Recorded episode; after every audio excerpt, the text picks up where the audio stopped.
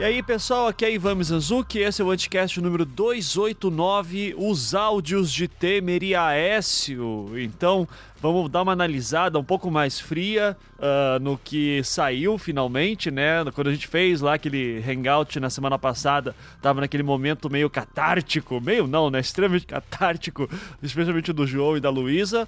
E então a gente vai fazer uma análise um pouco mais uh, cuidadosa agora do que, que vai acontecer exatamente, do que, que tem nos áudios. E para isso contei com a participação maravilhosa, as participações maravilhosas da Luana Karen, da Voz do Brasil, e do George Marques, lá do Intercept Brasil. Uh, então, uh, e, e, assim, já para avisar, né, uh, o, o, meu, enquanto da gravação, eu tava notando que tinha alguma coisa estranha assim no meu, no, no volume do meu áudio, e eu ficava alterando aqui na, na mesa, eu dizia, cara, o que que tá acontecendo? E daí, é, eu fui descobrir, né, depois que o meu Skype me trollou, ele tava pegando o meu áudio do, do laptop, né, e não do, do meu microfone, esse que eu tô falando aqui agora, então minha voz ficou assim, olha a diferença. Então, já está gravando. E, e assim, esse áudio de merda, né? Tipo, dá pra ouvir de boa, assim tal, mas é. Dá, tem obviamente uma diferença. Ele não é tão bom quanto esse aqui direto do microfone, mas tem tudo a ver, né? Com as gravações de merda lá que o Joesley fez com o Temer. É, e a grande piada, né, de tudo isso é que eu, vou, em certo momento do programa, até vou falar que entendo um pouco de, de, de áudio, né? Porque, apesar que eu falo que eu não sou profissional nem nada, é, mas é que eu falo, ah, a gente entende um pouquinho de áudio e tal. Então, assim, é, é a grande piada, né? Eu tô fazendo de mim mesmo porque eu sou um idiota. Então, mas enfim, é, fica desculpa aí qualquer coisa. Eu prometo que eu vou, eu vou, vou ser mais rigoroso com o Skype da próxima vez. Porque, cara, quando o Skype faz dessas, às vezes ele muda a configuração sem avisar. Enfim, né? Uh, chega de desculpas. Vamos pro só aqueles recadinhos antes de começar o programa. Uh, dia 4 de junho, Tô dando meu curso de storytelling online. Se você quiser participar, entre em anticast.com.br barra cursos e lá vai ter a sessão lá de cursos para você poder uh, se se inscrever. E se você é patrão ou ex-aluno de algum curso meu, você tem desconto. Não deixe de entrar em contato pelo Twitter, via DM, ou lá na página do Anticast, ou manda e-mail uh, pro contato anticast.com.br. A gente pode dar um jeito sem problema nenhum. E já falando de patrão, não esqueça, seja patrão do Anticast a partir de um real, perdão, de um dólar por mês ou de cinco reais pelo PagSeguro. Uh, você pode uh, ajudar o Anticast a continuar fazendo esses podcasts. Uh, todos os podcasts da casa, se você quiser conhecer anticast.com.br, tem Salvo Melhor Juízo, que é de direito, tem o Feito por Elas, que é cinema feito por mulheres, uh, tem o Não Obstante Filosofia, o Visualmente de Design Gráfico, Comunicação, enfim.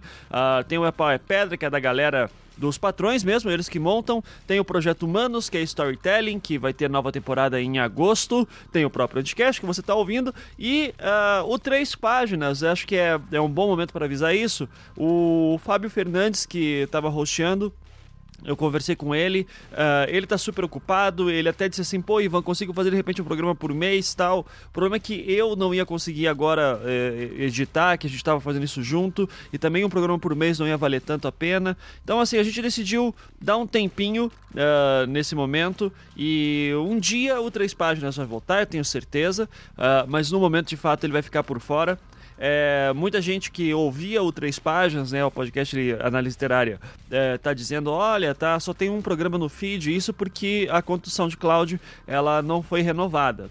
É, então o que eu vou fazer para não ficar, porque tem que ficar pagando ela todo mês para isso, como ela tá parada, não vale a pena ficar pagando. Então eu vou pegar todos esses arquivos do três páginas e disponibilizar em algum lugar para download. Quem quiser puxar depois, pode pegar, mas no feed mesmo vai ter aquele programa único, por enquanto, tá? Um dia volta, e daí eu tenho certeza que vai ser muito melhor, com muito mais calma, muito mais planejamento. Mas agradeço o Fábio, foi super legal. Uh, todos os convidados, a Clara, principalmente, que ficou um tempão ali, uh, que também tocaram outras páginas. Foi muito bacana e é um projeto que eu gosto muito, eu gostaria muito que continuasse também. Vai voltar, não se preocupem, tá? Bom, já falamos demais e, e é isso. Vamos lá. Eu tô lançando esse programa antes da terça-feira, é, é, porque, enfim, né, tá, tá tudo correndo, tá, tá, tendo coisa pra cacete, então eu tô, não quero que desatualize muito rápido. E aqui é, vai ser um programa bom também para vocês saberem o que, que é esperar daqui pra frente. Então, essa semana o podcast tá saindo mais cedo, não tem nada na quinta-feira, já aviso. E eu sei que era para fazer lá sobre o filme de Discovery, que a gente tinha combinado. Uh, mas, enfim, o, o momento tá pedindo um outro programa. Então, espero que gostem. Fiquem agora com o programa.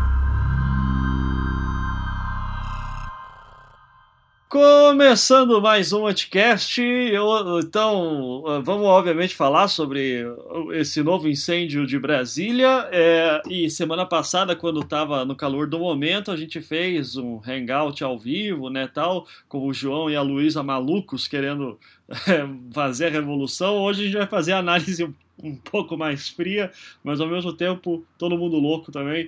Uh, e para isso estamos aqui com essas uh, excelentes pessoas, analistas, jornalistas também. Então, o Jorge Marques, Intercept, tudo bom, Jorge? Fala, Ivan. E aí, quanto tempo? Olá, Luana também. Pessoal, Brasília tá pegando fogo aqui. A gente entrou num clima aí de colisão mesmo, sabe? A gente está passando por uma das mais graves crises políticas da história então hoje o papo vai render bastante, viu? Tá, beleza. E acho que já é. O Jorge, acho que é a quarta ou quinta participação dele no Anticast, e eu acho que é a quarta ou quinta vez que ele começa Brasília, tá pegando fogo. Porque é, tá, tá constante esse incêndio aí, né? Ele só vai aumentando. Exatamente. a gente vê, percebe que de um tempo não deu uma arrefecida, só tá aumentando, a temperatura continua lá em cima. Exato. E, obviamente, aí, como o Jorge já falou, temos aqui a querida Luana Karen, da Voz do Brasil. Tudo bom, Luana? Voltando de férias com me... no melhor momento possível, né? Pois é, Ivan, será que poderia ter sido melhor? Obrigada mais uma vez pelo convite. Ei, Jorge, não pensei, não parei de pensar em você esses dias de férias aqui e na loucura que tá Brasília, e realmente acho que já virou meio que um codinome, já tá chato esse negócio de que o Brasil tá pegando fogo, né? Vamos arrumar um outro, outro termo para expre expressar, porque realmente o negócio. A gente acha que tá indo bem, pensando... tá tranquilizando, e aí de repente dá um rebote, tá doido. E eu pensando em você, Luana, boa sorte agora no seu retorno, né? Para pegar já é. com já começa, o clima aí já. É, já começa no Planalto, oh meu Deus. é, eu, eu até vou falar assim que, né, é, semana passada mesmo, daí tava, tava conversando com a Luana por DM e tal, e, e ela falou, não, tô de férias agora. A gente, na verdade, faz tempinho já, né, que a gente tinha conversado, daí você até postou foto que tava na praia assim, e tal, e, e eu sei, ah, que legal, tá, tá tranquila aí, curtindo a vida. E, e daí quando deu, foi quarta-feira, né, que daí estourou a bomba, daí eu já falei, ô Luana, tá livre? Dela, não, não tô, daí eu tô, tô curtindo a minha vida, me deixa, né, e eu achei super justo, daí também mandei pro Jorge, ô Jorge, tá livre? Daí, não, mas nem fudendo, deu, cara, a Luana ainda tava de férias curtindo os últimos dias, mas tava grudada no noticiário, né, agora o Jorge, cara, na quarta-feira, eu imagino que como é que tava a, o teu celular, então Uh, você que estava na ativa aí, Jorge, como é que foi, assim, quando veio, saiu o plantão da Globo e em diante? Da matéria que saiu no Globo, né, e depois o plantão, como é que foi teu dia na quarta-feira, cara? Cara, Ivan, eu acho que foi um dos dias que eu vou guardar para memória como um dos mais tumultuados. É que, na verdade, logo que saiu na noite de quarta-feira a denúncia envolvendo o presidente Michel Temer que ele havia sendo, sido gravado, né, dando um aval para comprar o silêncio de Eduardo Cunha. Eu estava até acompanhando uma outra atividade numa das comissões ali na Câmara mesmo, do ladinho do plenário, e, e, eu vi exatamente a hora, por exemplo, que entrou no Twitter, né? Então até consegui fazer uma cobertura muito full time em relação aos últimos acontecimentos, né? A gente e isso logo após que foi divulgada a matéria do Globo, ela teve uma repercussão instantânea no, no, no plenário da Câmara, né? É, eu saí exatamente dessa comissão e já fui me direcionando ao plenário. Quando eu cheguei lá, a gente já via é, alguns diversos deputados que estavam presentes, é, olhando para os celulares, para os tablets, até que o deputado Chico Alencar, do PSOL do Rio de Janeiro, pediu a tribuna, pediu a, a, a fala na, na tribuna da Câmara, e começou a discursar logo após também os deputados Alessandro Molon e pedindo exatamente repercutindo a matéria do Globo, né, do, do jornalista Lauro Jardim, onde informava que o presidente havia sido é, pego aí numa, numas conversas, nos áudios, é, com, diver, com conversa bem comprometedora. Né? A primeira foi que Temer havia atuado para comprar o silêncio de Eduardo Cunha. Né? Uma das gravações, sendo que é, o presidente foi grampeado pelo Joesley Batista, os irmãos Joesley e Wesley Batista da JBS. E isso lá no Congresso, né, os, o presidente da Câmara, Rodrigo Maia, que estava conduzindo a sessão, ainda tentou né, impor um clima de normalidade, mas teve que sair às pressas e a gente tentou pegar alguma palavra dele, algum pronunciamento, e ele não, é, não quis falar e correu para o Palácio do Planalto. Né? Lá na Câmara dos Deputados, a gritaria foi geral. Os deputados já protocolaram no mesmo dia, o deputado Alessandro Molon protocolou um pedido de impeachment contra o presidente Michel Temer. A oposição está numa estratégia de obstrução. Né? Agora, até as pautas, as pautas das reformas, a gente não sabe ainda com que clima é, vai ser tratada essas pautas. É, a gente tem outros pedidos de impeachment que até já vieram posteriormente. Tem o da UAB que está previsto para ser protocolado nessa semana. Então a gente está assim respirando fundo, porque tem muita coisa acontecendo mesmo. Uhum. O, o Maia, inclusive, soltou aquela, né, de não tem mais clima para trabalhar. ficou, ficou triste o cara, né? Então, Isso, ele ainda tentou, né, conduzir, mas é, a oposição, até mesmo membros do governo, as denúncias, elas são, em si, o conteúdo é muito grave né, a Luana também vai até falar um pouquinho também sobre as denúncias, e o que a gente vê é que o governo está passando por um momento, o governo está acuado. Neste momento que a gente está gravando, é, agora o presidente Michel Temer está reunido com diversos políticos no Palácio do Planalto, tentando traçar uma estratégia de sobrevivência para essa semana que vai ser a mais decisiva para o governo. É, a gente tem na próxima quarta agora dia 24, o presidente, o, próprio STF vai decidir se suspende ou não o inquérito contra Michel Temer e os partidos políticos na Câmara estão condicionando eh, essa decisão do, do STF para decidir o que, que vai fazer. Né, o PSDB, o DEM, que são os partidos aí que estão sustentando, e mais ainda o PSDB, ele está sendo esse fiel da balança, é, vão aguardar o julgamento de quarta-feira no STF para saber que decisão vai sair de lá né, sobre esse inquérito, se vai suspender ou não, para decidir se eles vão fazer uma, um, uma atuação conjunta de deixar o governo ou não. Então a gente tem essa semana aí bem importante e pode ser a última ou não de Michel Temer. Ele pode também conseguir superar a crise, o que poucas pessoas em Brasília acreditam que isso acontecerá. Sim. É, e Luana, você, como é que foi a quarta-feira? Tava, tava em casa, tranquila? Então, Ivan, foi muito engraçado porque eu estava meia hora antes da bomba sair eu estava negociando com minha chefe tentar sair uma hora mais cedo na terça-feira agora, que eu volto a trabalhar segunda e vai ter uma palestra aqui em Brasília que eu queria muito assistir na terça. E aí eu estava negociando, assim, pô, me libera, uma hora mais cedo eu tenho um banco de horas aí e tal. Aí, coisa de 20 minutos depois, eu recebi o um alerta no meu celular. A gente tem um grupo na empresa de que notifica, né? Acho que o Jorge também deve ter isso, as notícias que saem assim mais é, urgentes. E eu falei, ih, fodeu, não vai ter, vai ter como sair mais cedo, esquece a palestra, deixa para uma outra oportunidade, enfim. E aí, claro, estava é, de férias, mas jornalista não tira férias assim quando tem uma bomba né, como essa que caiu sobre Brasília.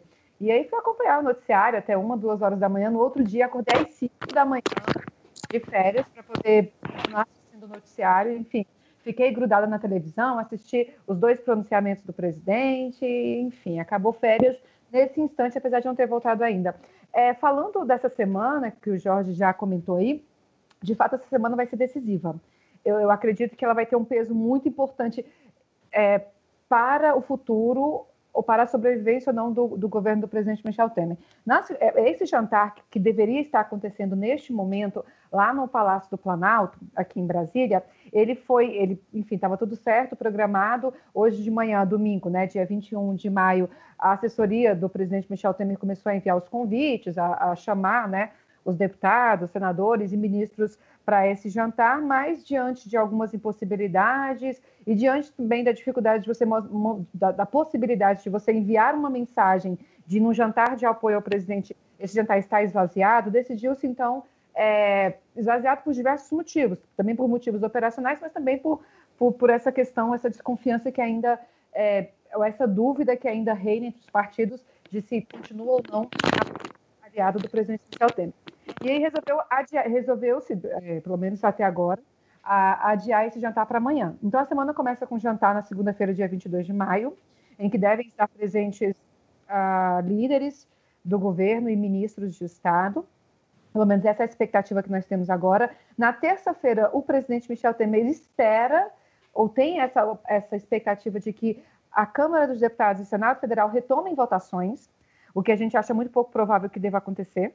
E o Jorge, que está mais dentro do Congresso, deve dar esse panorama melhor. Acho muito pouco provável que o Congresso Nacional vá se debruçar sobre qualquer tema importante, relevante para o país na terça-feira, antes da decisão, como disse o Jorge, na quarta-feira do STF, se vai, que vai, enfim, deliberar sobre se uh, suspende ou não o processo, a investigação contra o presidente Michel Temer, com base na dúvida levantada pela defesa de edição do áudio é, que da gravação entre Joesley e o presidente Michel Temer. Então, assim, é uma semana que realmente vai ser decisiva. Se o Congresso Nacional não engrenar, é, se o PSDB e o DEM deixarem a base de apoio, a depender, claro, dessa reunião de quarta-feira, o que eu acho bem complicado também um partido esperar uma decisão do Supremo. Ah, ok, se não suspender, então o negócio está difícil mesmo, vamos cair fora. Quer dizer, não tem nenhum compromisso com aquele. com, a, com que foi tornado público, né? com a denúncia que foi tornada pública, mas com uma conveniência de que, ok, se o judiciário é, parar, a gente fica, continua na base por conveniência mesmo, enfim. E aí vamos aguardar, vamos ver o que, vai acontecer. E até já, já pegando aí, amarrando isso que a Luana falou, de que semana a gente falou muito do dia seguinte, né? E já tá fazendo, já também já falou da semana seguinte, mas também teve a quinta-feira, que teve um, logo após a quarta que a gente teve as notícias, a quinta, primeiro que na quarta-feira à noite ninguém dormiu em Brasília, né? Eu lembro que eu cheguei, eu consegui sair do Congresso naquele dia quase meia-noite, fui dormir duas da manhã para seis da manhã, eu já fui acordado com uma nova fase da Operação Lava Jato, né? Que foi a fase onde prendeu a irmã do senador Aécio Neves, né, que teve uma maior. A confusão se alongou por toda a quinta-feira, né? Teve também o próprio senador Aécio, que também foi pego em interceptações da Polícia Federal, é acusado de receber 2 milhões em propinas. Ele hoje está sem mandato. Né? A notícia que a gente já tem é que o senador vai recorrer é, ao Supremo Tribunal Federal para que ele volte ao mandato, né? Isso o, o próprio Senado Federal também vai contestar, porque foi uma decisão liminar do ministro Edson Fachin, né, que afastou ele do mandato. Havia um pedido de prisão, inclusive, contra Aécio Neves, é, feito pelo, pela Procuradoria-Geral da República, porque é, exatamente a Aécio aparece de uma forma bem comprometedora, assim, até mais que o presidente Michel Temer nas gravações é que foram divulgadas. Né, Isso Luana? que eu ia te perguntar, Jorge, para você, quem é que está numa situação pior? Se o presidente Michel Temer ou se Aécio Neves? Hoje, é, é, que na verdade cada um eles, eles têm uma gravidade é, diferente, exatamente pelas posições díspares que eles ocupam. Por exemplo, no caso do senador Aécio Neves, ele era presidente do PSDB, né? E, e, por, e após essa decisão de afastá-lo do mandato pelo ministro, pelo STF, ele foi afastado, né? Durante toda a quinta-feira a gente ficou, ficou na dúvida, né, o PSDB reunido, se colocaria o, o deputado Carlos Sampaio é, o Tasso Gereissati na presidência. Inicialmente tinham colocado o Carlos Sampaio, mas aí no final do dia já mudou e oficializou o Tasso Gereissati. No próprio PSDB a gente viu é que o partido ficou muito dividido, sabe? é, tanto dividido por ser governo, também por compor a base aliada do governo do presidente Michel Temer, e exatamente porque era uma situação extremamente grave, sabe? É, os grampos do senador Aécio o comprometem de uma forma é, bem, bem complicada, que ele perdeu o mandato, é, e o conteúdo que, que, que apareceu é, colocava ele numa situação extremamente embaraçosa porque apontava diretamente uma propina para o senador. Então, ele não apareceu é, pelo Senado, pelo nos dias seguintes, ele está isolado, até porque também está com mandato suspenso. Já o caso do presidente Michel Temer é igualmente a situação dele está muito delicada, né? Os, logo após que vieram as denúncias, a gente já tem vários pedidos de oposição. É, o curioso é que a sociedade, e para além da bolha, que normalmente existem as bolhas políticas nas quais a gente conversa com nossos grandes grupos, porque nem todas as pessoas se interessam por política por diversos motivos, a gente já conseguiu mensurar isso de forma muito prática, que as pessoas estão num pedido de, de direta já né? Exatamente por exa entrou para a boca da, do povo, sabe? Já já viu uma pesquisa da Datafolha do último final de abril, do dia 30, se não me engano, que falava que 85% dos brasileiros em caso de uma possível queda do presidente Michel Temer optam por uma é, nova eleição de forma direta.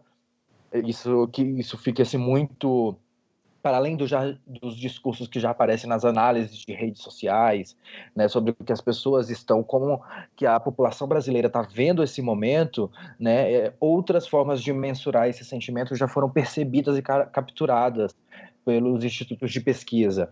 Então a gente está numa situação extremamente complicada, a situação do presidente, sabe, é exatamente o que a Luana falou, ela acompanhou os dois pronunciamentos, né? Na própria quinta-feira a gente estava surgiu um burburinho em Brasília que Temer ia renunciar, que Temer ia renunciar. Eu falei não, gente, acho que calma, eu acho que ele não vai renunciar ainda. E como foi confirmado é, no pronunciamento, ele fez aquele pronunciamento um pouco mais incisivo não e não respondeu a nenhuma das acusações. Né? É, as imagens, por mais que agora a defesa tente questionar atacar os áudios, né, atacar possíveis edições. Até o momento, Temer preferiu se manter um pouco mais na, na defensiva, falar menos, se encastelar é, pelo Palácio do Planalto né, e fazer seus pronunciamentos muito pontuais. Não é isso, Luana? É isso mesmo, Jorge. O presidente está, enfim, fez os seus pronunciamentos na quinta-feira aliás, um na, na, no sábado e o outro na quinta-feira, não sei se foi nota, não me lembro se foi nota ou se o, o segundo pronunciamento foi na, na, na sexta-feira, enfim, já não me lembro mais. Foi, foi na quinta e no, no sábado. Quinta no sábado. Isso, é, quinta isso. e sábado.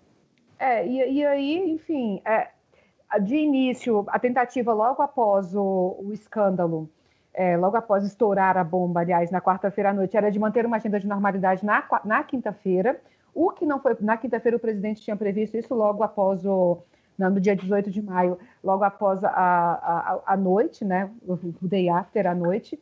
É, havia uma previsão de 18 reuniões do presidente com, com deputados e senadores, que a primeiro, no primeiro instante estava mantido, mas logo com o início do dia e com as operações é, se prolongando ali, é, mirando Aécio Neves, mirando Rodrigo Rocha Loures, que é o deputado apontado por Joesley Batista como é, o indicado por Michel Temer para ser o interlocutor é, com o governo, né? tendo em vista que Jadel Vieira Lima, que segundo Joesley era, seria, era com quem ele mantinha a interlocução, é, foi afastado do governo. Né? A gente lembra aquele episódio do ministro da Cultura, Marcelo Caleiro, que inclusive também foi é, citado nessa conversa pelo presidente Michel Temer como idiota, né? que fez a, a besteira lá de falar do, do, do, edifício lá em Salvador. Enfim, então você tinha, você, você teve uma operação que se agravou na quinta-feira de manhã. A expectativa do presidente não foi confirmada, ele não conseguiu ter um dia normal, cancelou toda a agenda e desde então está, como o George disse, acastelado com os seus é, assessores, com os ministros mais diretos ligados à área política, como Eliseu Padilha, ministro Moreira Franco, é, entre outros, Antônio Baçaí, e, e tentando, enfim, encontrar uma saída para essa crise. O que, o que, que eu vejo isso, o que, que eu vejo muito claro é, o presidente Michel também não tem apoio popular, não tem desde o primeiro instante em que assumiu lá em 12 de maio de 2016 o governo interinamente. Nunca teve apoio popular. A única coisa que segura, e a gente pode dizer isso com certa segurança, ele no cargo, é a, é a base de apoio dele no Congresso Nacional, é a força que ele tem para pôr em prática medidas é, consideradas impopulares, como a reforma da Previdência e a reforma trabalhista. Se ele perder essa interlocução, é, esse poder, se ele perder esse poder, de colocar, de, de, agrupar a base e de colocar esses assuntos na pauta, independente de se ele for pego com batom na cueca ou sem batom na cueca, ou do que vem acontecer, do que vem aprovar, se ele perder essa, o mais importante é ele não perder essa capacidade de interlocução e é isso que ele deve estar tentando costurar com o Congresso Nacional, porque com o povo ele não tem. Apoio popular ele não tem, isso é claro. Muito é, é lamentavelmente a gente teve essas, essas é, manifestações de hoje realmente chamadas para hoje não foram bem sucedidas no sentido de agregar a população, mas vamos ver como é que isso acontece no decorrer da semana. Mas o presidente precisa ter, manter essa coerência na base de apoio para levar essas reformas adiante. Há o menor sinal de que ele não conseguirá fazer isso, e é por isso que PSDB e DEM estão esperando até quarta-feira, estão esperando, outros partidos também estão avaliando se vão ou não por essa onda, o governo dele acaba ou não. Então, assim, a, o presidente Michel Temer só fica no poder se ele conseguir levar adiante, ou se conseguisse, é, se, você, se a gente ter isso adiante sob o comando dele, reforma da Previdência, reforma trabalhista e outros assuntos que vêm sendo, que estão sendo tocados aí pela pauta é, do Congresso Nacional. Se ele não conseguir isso, ele é carta fora do baralho porque ele não tem apoio popular. E o único a única sustentação dele no governo essa base que permite aprovar qualquer coisa no Congresso Nacional. É, Luana e Ivan, vamos, vamos entender. Eu estava até analisando aqui, porque é, essa foi uma crise, inclusive, que é, é, aquele tipo de bomba que a gente não esperava que acontecesse, ninguém estava é, aguardando, porque normalmente até os acordos de delação premiada, é, normalmente você tem sempre uma notinha ou outra na imprensa que está sendo costurado, né, alguma coisa, que o, a gente vê o caso do até do ex-ministro da Fazenda Palocci, né, ele, a gente está sempre vendo umas notícias na imprensa que ele tem um interesse, que está manifestando, a gente não sabe ainda quando que deve vir exatamente essa delação, mas a do JBS, ela foi, ela foi muito bem arquitetada, né, pelo, pelos, pelos irmãos Batista, né, o JB, e, enfim, grampearam o presidente Michel Temer, grampearam Aécio.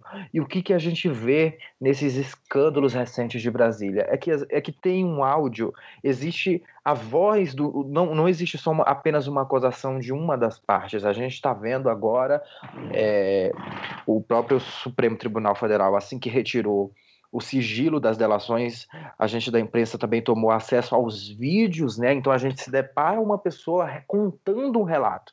Isso tem muito poder, sabe? É, isso é muito forte, os relatos que, quando falam que o próprio senador Écio Neves foi o que é, gravado pedindo 2 milhões, né, em um áudio de cerca de 30 minutos, né, e a justificativa dele é que precisava para pagar uma quantia de sua defesa na Lava Jato né? A entrega do dinheiro foi feito até pelo Frederico Pacheco de Medeiros, que era um, do, um dos primos do Aécio e que também foi preso na quinta-feira, né? Que ele foi diretor da CEMIG no, no, em Minas Gerais.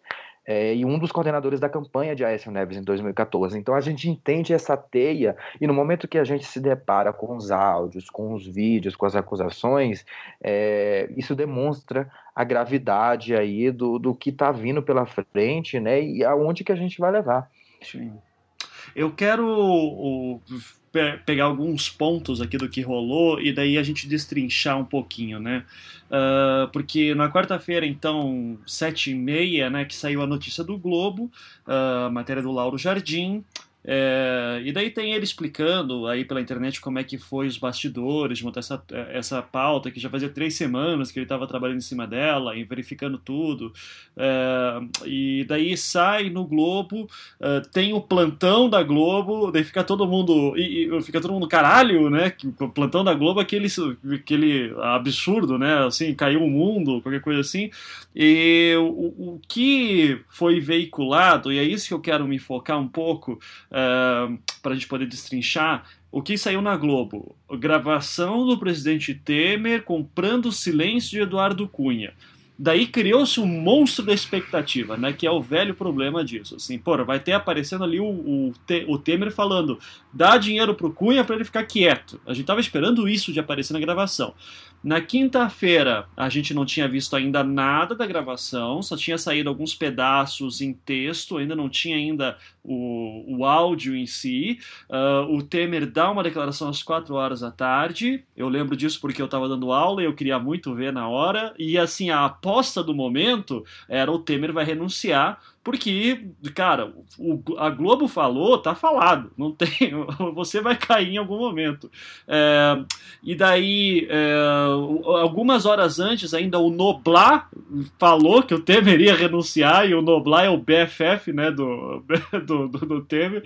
Então, é, então, falando assim, não, vai, vai renunciar tal, e daí está todo mundo, pô, o Brasil esperando o Temer renunciar. Das quatro horas, o Temer fala, não vou renunciar, não fiz nada, sei, conheço minha história, parará.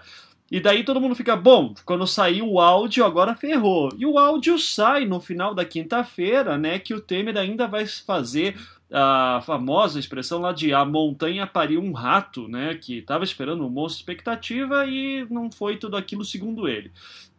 Uh, naquele dia, eu até lancei, uh, eu até joguei no Twitter assim para ver o que eu tava querendo saber a opinião dos meus seguidores, sabendo assim, cara, impressão, eu não tinha ouvido tudo ainda do áudio, eu disse assim, impressão minha ou o, o áudio do Temer não é essa bomba que a gente tava esperando? Daí a galera começou a falar: não, Ivan, olha, tem esse trecho aqui que eu não tinha ouvido ainda. Daí falando assim: ó, tem esse trecho que deixa claro que o, o Joesley tá comprando um, um procurador, que ele tem contato com o juiz, que ele tá obstruindo justiça. Uh, essa parte do Cunha de fato, assim, não é tô dando dinheiro para você, mas é o Temer consentido em dar dinheiro pro, pro Cunha, que depois o Temer vai falar, ah, não, é para uma ajuda de família, né? Tipo, 500 mil reais por mês, sim, tipo, coitado da família do Cunha, né? Precisa de uma grana mesmo. Uh, e, mas tudo bem, né? É, é aquele negócio, falaram assim, ó, pelo contexto dá para entender o, essa gravação com um pedaço, um quebra-cabeça muito maior uh, que de fato incrimina o Temer aí uh, de maneira bastante problemática. Daí, beleza.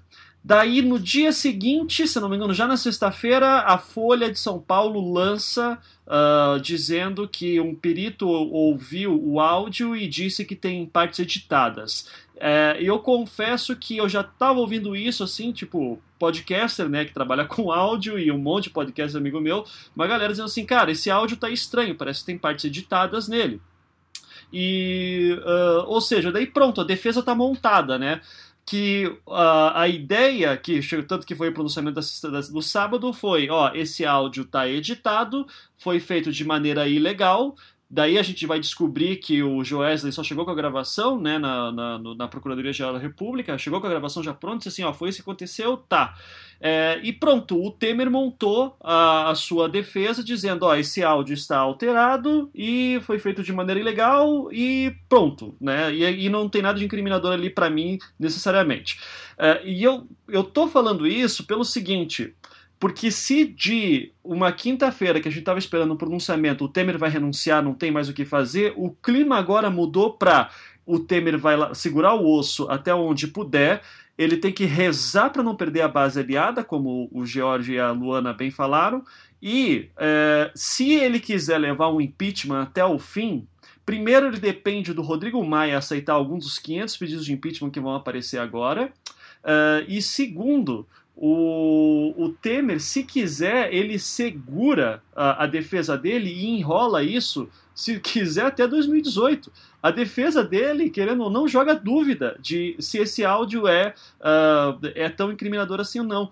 É, eu queria saber de vocês como é que vocês viram esse áudio, porque eu estava até brincando com o pessoal, disse assim, gente, eu já vi caso criminal em que tinha um corpo com teste de DNA comprovando que a pessoa é e os advogados conseguiram jogar a dúvida se aquele corpo era da vítima mesmo.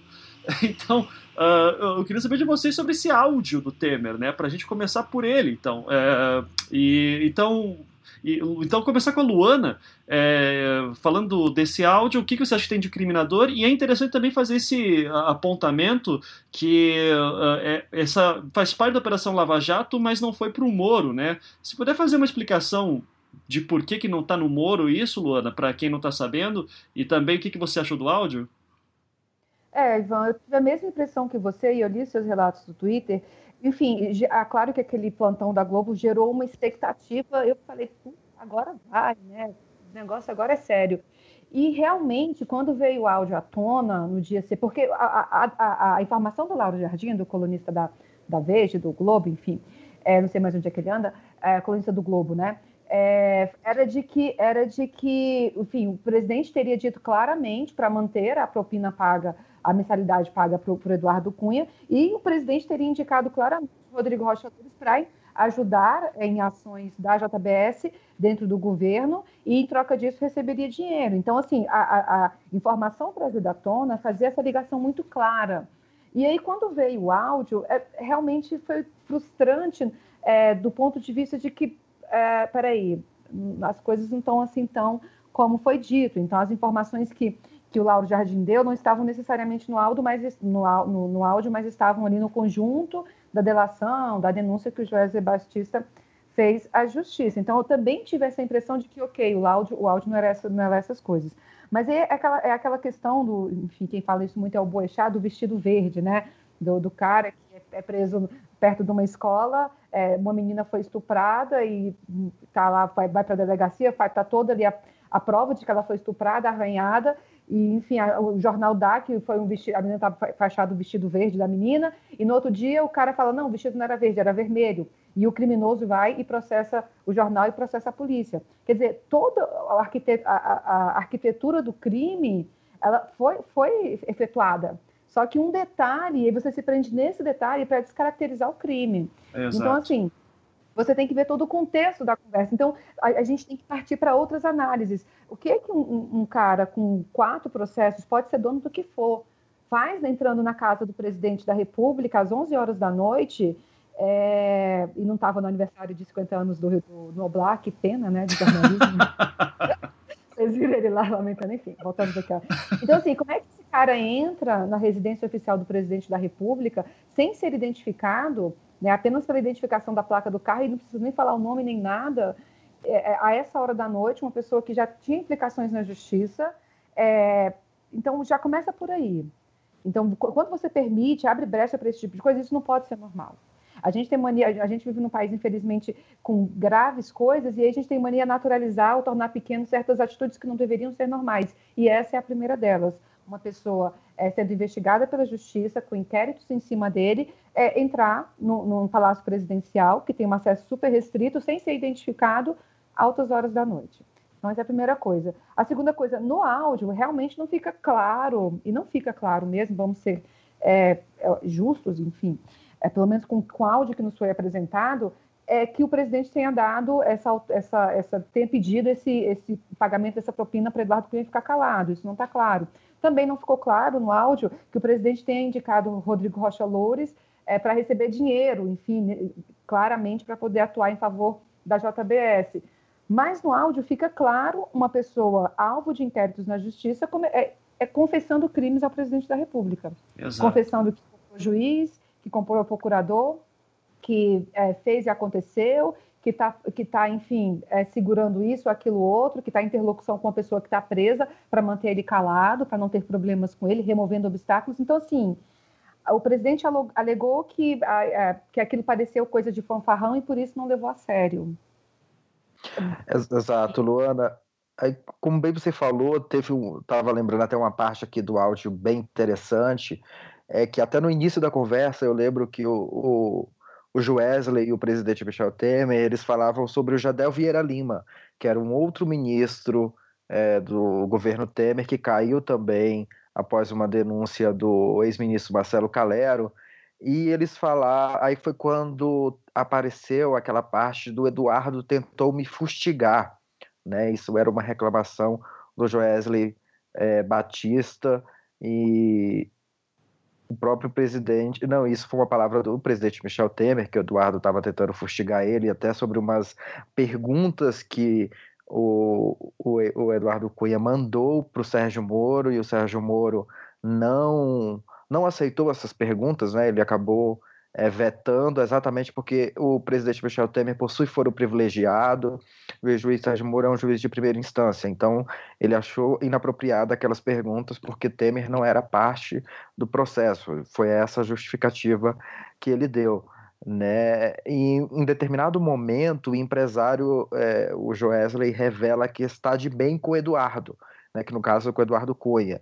E o presidente, então, fala exatamente assim: tem que manter isso aí, viu?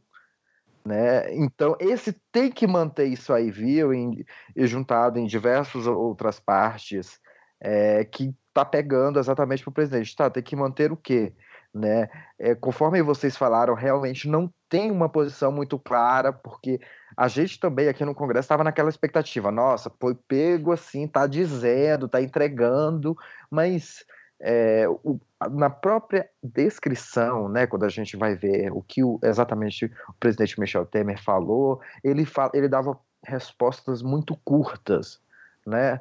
É, acredita também que ele sabia, né, que o cara era processado, né? Tem outras partes também é, muito comprometedoras quando ele fala que consegue um procurador e, e o próprio presidente é, não não diz nada, né? E, e, até uma das acusações que pesa contra ele que né, no momento que ele escuta um empresário dizendo que quer comprar, que quer trocar um procurador da República e um presidente não leva essa denúncia adiante, ele poderia é, ter prevaricado, né? Feito uma prevaricação aí de não reportar um crime à justiça, né? Isso também consta até no pedido da OAB. Então a gente vem assim e tem uma outra parte da questão de ter que baixar os juros, né? Que o próprio Joesley chegou a falar que a economia estava bem, mas teria que baixar os juros porque ia ser uma, uma reversão de perspectiva. É, e o Temer respondeu que vai, vai que haveria descer, é, já adiantou para Joesley que desceria um, um ponto percentual na reunião seguinte da política, né, do Comitê de Política Monetária. Então também ficou aquele suspense de que, é, por mais que tente se alegar, como que o presidente já estava sabendo disso, né, ele adiantou para um empresário que haveria um corte de um ponto percentual é, na taxa de juros, né, o próprio Banco Central, na quinta-feira que uh, a gente já tomou conhecimento dessa parte, falou que não há nenhuma interferência política no Banco Central, né? Então a gente vê assim são diversos pontos bem que serão inclusive esclarecidos, né? Já que o presidente Michel Temer agora enfrenta um inquérito no Supremo Tribunal Federal, é, não se sabe se ainda vai manter suspenso, se vai continuar é, andando, mas isso vai ser investigado. É, é eu acho... Fala aí, Luana. Não, não. O áudio como um todo é enfim, acho que a gente quer o que é a cobra e o pau, né? O áudio todo ele está dentro de um contexto muito maior. Então a gente é, tem toda essa questão do Cunha que o presidente lembrou na conversa com, com, o, com o Joesley, do Cunha tá lá no final de novembro, e aí vamos trazer aqui um relato cronológico disso. No final de novembro, o Cunha, é, logo após aí o impeachment da presidente Dilma, né? Foi, foi no final de agosto, no final de novembro, Cunha tem negado na justiça por Eduardo Moro, por, por é, Sérgio Moro, Eduardo Moro. Eduardo a gente já fica doido. Por Moro, 21 perguntas que ele mandou para Temer, entendeu? Que eram perguntas, obviamente, mostrando que Cunha sabia do que Temer fazia ou tinha feito, e eram perguntas ali para intimidar o presidente de toda forma. É, o Moro, então, nega essas perguntas. Você tem ali uma, um, uma maneira clara né, de Eduardo Cunha falando, ameaçando e chantageando o presidente Michel Temer de, olha, eu sei disso daqui, eu vou colocar a boca na botija. Não tem coisa melhor de fazer isso do que mandar para a justiça como forma de pergunta, como ele fez. E Temer atendeu o recado, Temer entendeu o recado. Tanto é que a gente já falou isso no podcast anterior, a gente teve lá toda aquela crise entre Renan e tem até hoje e Michel Temer, porque Renan foi, no, já no final de fevereiro, início de março, acusando a, é, o presidente Michel Temer de estar tá dando muito espaço no governo para Eduardo Cunha. E isso foi logo depois, enfim, você teve toda essa, desenrolar em novembro e dezembro de Cunha ameaçando publicamente o presidente Michel Temer, inclusive por vias institucionais, como foi o caso que fez com o Sérgio Moro, e, é, e o presidente logo em seguida nomeando aliados de Cunha. Para quem não sabe, esse Carlos Marum, presidente da Comissão da Reforma da Previdência, isso é é o, é o Cunha no, na Câmara dos Deputados. Ele foi o defensor de Cunha em todas as instâncias durante o processo de cassação de Eduardo Cunha do mandato de deputado federal. Então, assim, foi escolhido para a reforma da Previdência. E esses deputados, eles brigam muito para participar dessas comissões, e o Jorge sabe disso, porque a visibilidade, é, é, exposição na mídia, mesmo sendo presidente de uma comissão como a reforma da Previdência, ou sendo relator disso, e que é uma coisa absolutamente é, complicada e talvez impopular, e impopular, aliás, eles brigam muito por isso, entendeu? Então, o Cunha conseguiu colocar postos chaves no governo Michel Temer e depois disso acabou. Você não ouviu mais falar da, da, da ameaça de Cunha, ou pelo menos não saiu nos jornais, ao presidente Michel Temer. Esse assunto foi, foi encerrado. Então, você tinha Osmar Serrado, que também é um indicado de Eduardo Cunha no Ministério da Justiça, você tem líder do governo na Câmara, líder do governo, enfim, em vários postos ali em que Cunha foi se cercando. Então, é claro que não é só de, de indicação, também tinha dinheiro envolvido nisso, é o que Joesley dá a entender, que ele pagava essa mesada para manter também o Cunha calado, essa mesadinha, né? Porque, segundo, segundo as palavras do presidente, era uma ajuda humanitária, né? Para poder, ou, ou, enfim, era um apoio humanitário porque o cara estava na cadeia. Sim. E, e, é, que, é, e é aquele negócio, 500 mil reais de ajuda humanitária por mês, caramba, né? E aí, o que, que acontece? É você, a outra pergunta que você fez, Ivan, por que, que isso tá, é, não está nas mãos do juiz Sérgio Moro? É porque realmente é um processo absolutamente diferente. A gente tem a Lava Jato com três anos de desenrolar, a Lava Jato que começou em março, salvo engano, de 2014, e é claro, tem todo um processo de construção, de como aquilo foi feito, das, é, de como a, a, operação policial que começou com um delegado lá investigando pagamento de propina se deu nisso tudo. Enfim, as pessoas foram pegas, os agentes políticos envolvidos na Lava Jato foram pegos meio que de calças curtas, né? De calças curtas. Eles não esperavam por essa ação da justiça e por tudo isso que a Lava Jato virou. Então, você tem um processo de três anos, com o Palocci agora negociando delação premiada, com outras pessoas que falaram que ninguém nunca imaginava que ia falar. O próprio Marcelo Debrecht demorou um ano, salvo engano, ou mais do que isso, preso para poder aceitar é, fazer delação premiada. Então, assim, você tem um processo absolutamente diferente, que, inclusive, esse Instituto da Delação Premiada também é absolutamente novo, surgiu em 2013 como resposta é, da, da, população na rua. A gente tem as manifestações aqui de junho, de março, que começou com aquela questão do transporte público em São Paulo, e como decorrência disso, a gente teve essa, essa lei da, da delação premiada é, aprovada, enfim, sancionada pela presidenta Dilma Rousseff na época. Então, assim, você tem um processo que foi novo. A, Lava Jato foi o primeiro grande filho dessa lei de delação premiada que foi aprovada em 2013 como resposta à população na rua nesse processo da, JBS, a gente tem totalmente diferente. Você teve voluntariamente a ida de Joesley Batista, que disse que estava já sendo, foi mudou para os Estados Unidos com autorização da justiça porque estava sendo ameaçado de morte. É, teve ele procurando voluntariamente a Procuradoria-Geral da República. Ele foi direto no andar de cima, se encontrou com o procurador, inclusive sem ser identificado, é, num, num processo ultra secreto que, que começou em março e que explodiu agora, né? Então, de dois meses aí.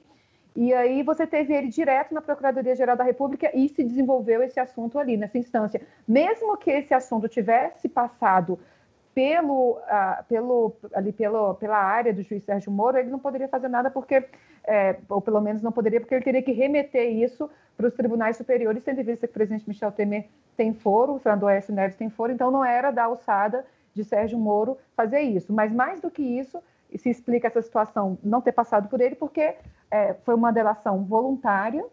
Joesley fez tudo, foi para a justiça voluntariamente para a PGR, apresentou o que tinha e aí é, combinou com a Polícia Federal, numa ação ali compartilhada, quais seriam os próximos passos do que a gente tem aí hoje. Isso, inclusive, eu vi pessoas e analistas dizendo que foi uma jogada inteligente de ir direto no Janot, né? Porque.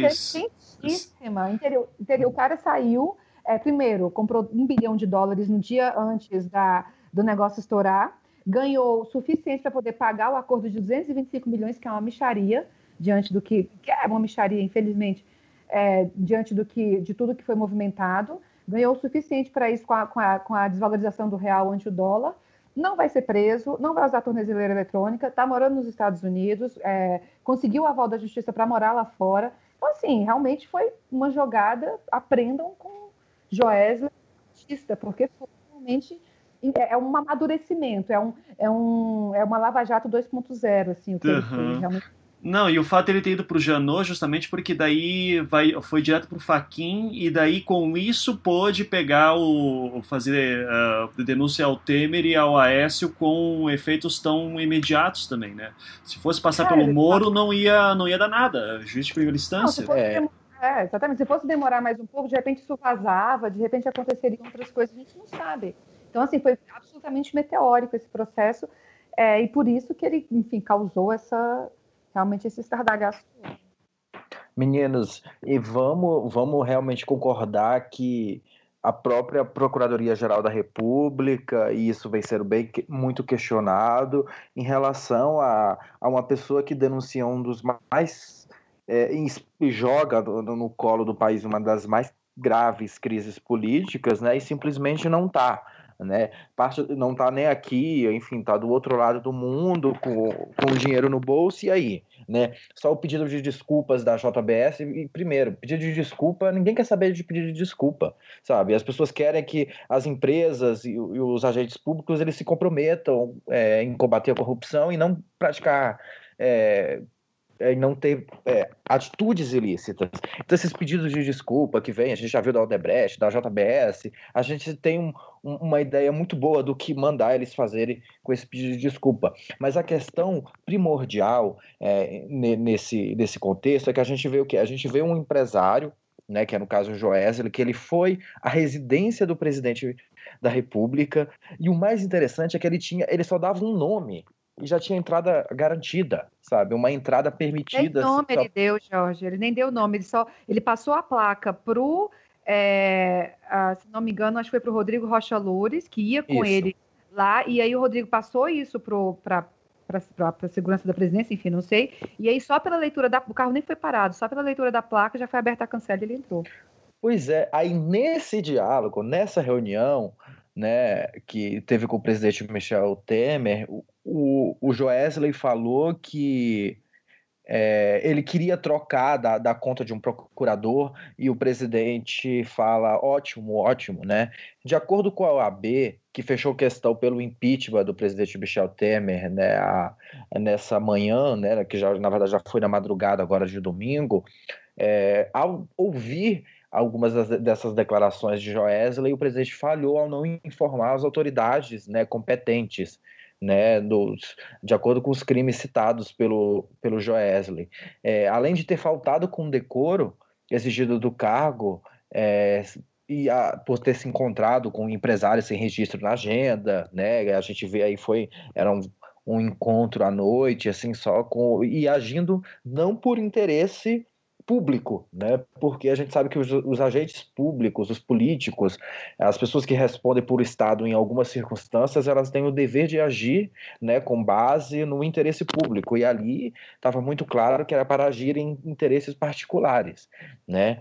E a própria OAB ressalta que o presidente da República, com base em tudo, que essas coisas que a gente tem conhecimento, ele feriu o artigo 85 da Constituição, né, que elenca alguns casos de crimes de responsabilidade, e a lei do servidor público, né, que é a lei de 8.112 de, de 90, ao não informar a autoridade o, o, o, esse cometimento de ilícitos. Né.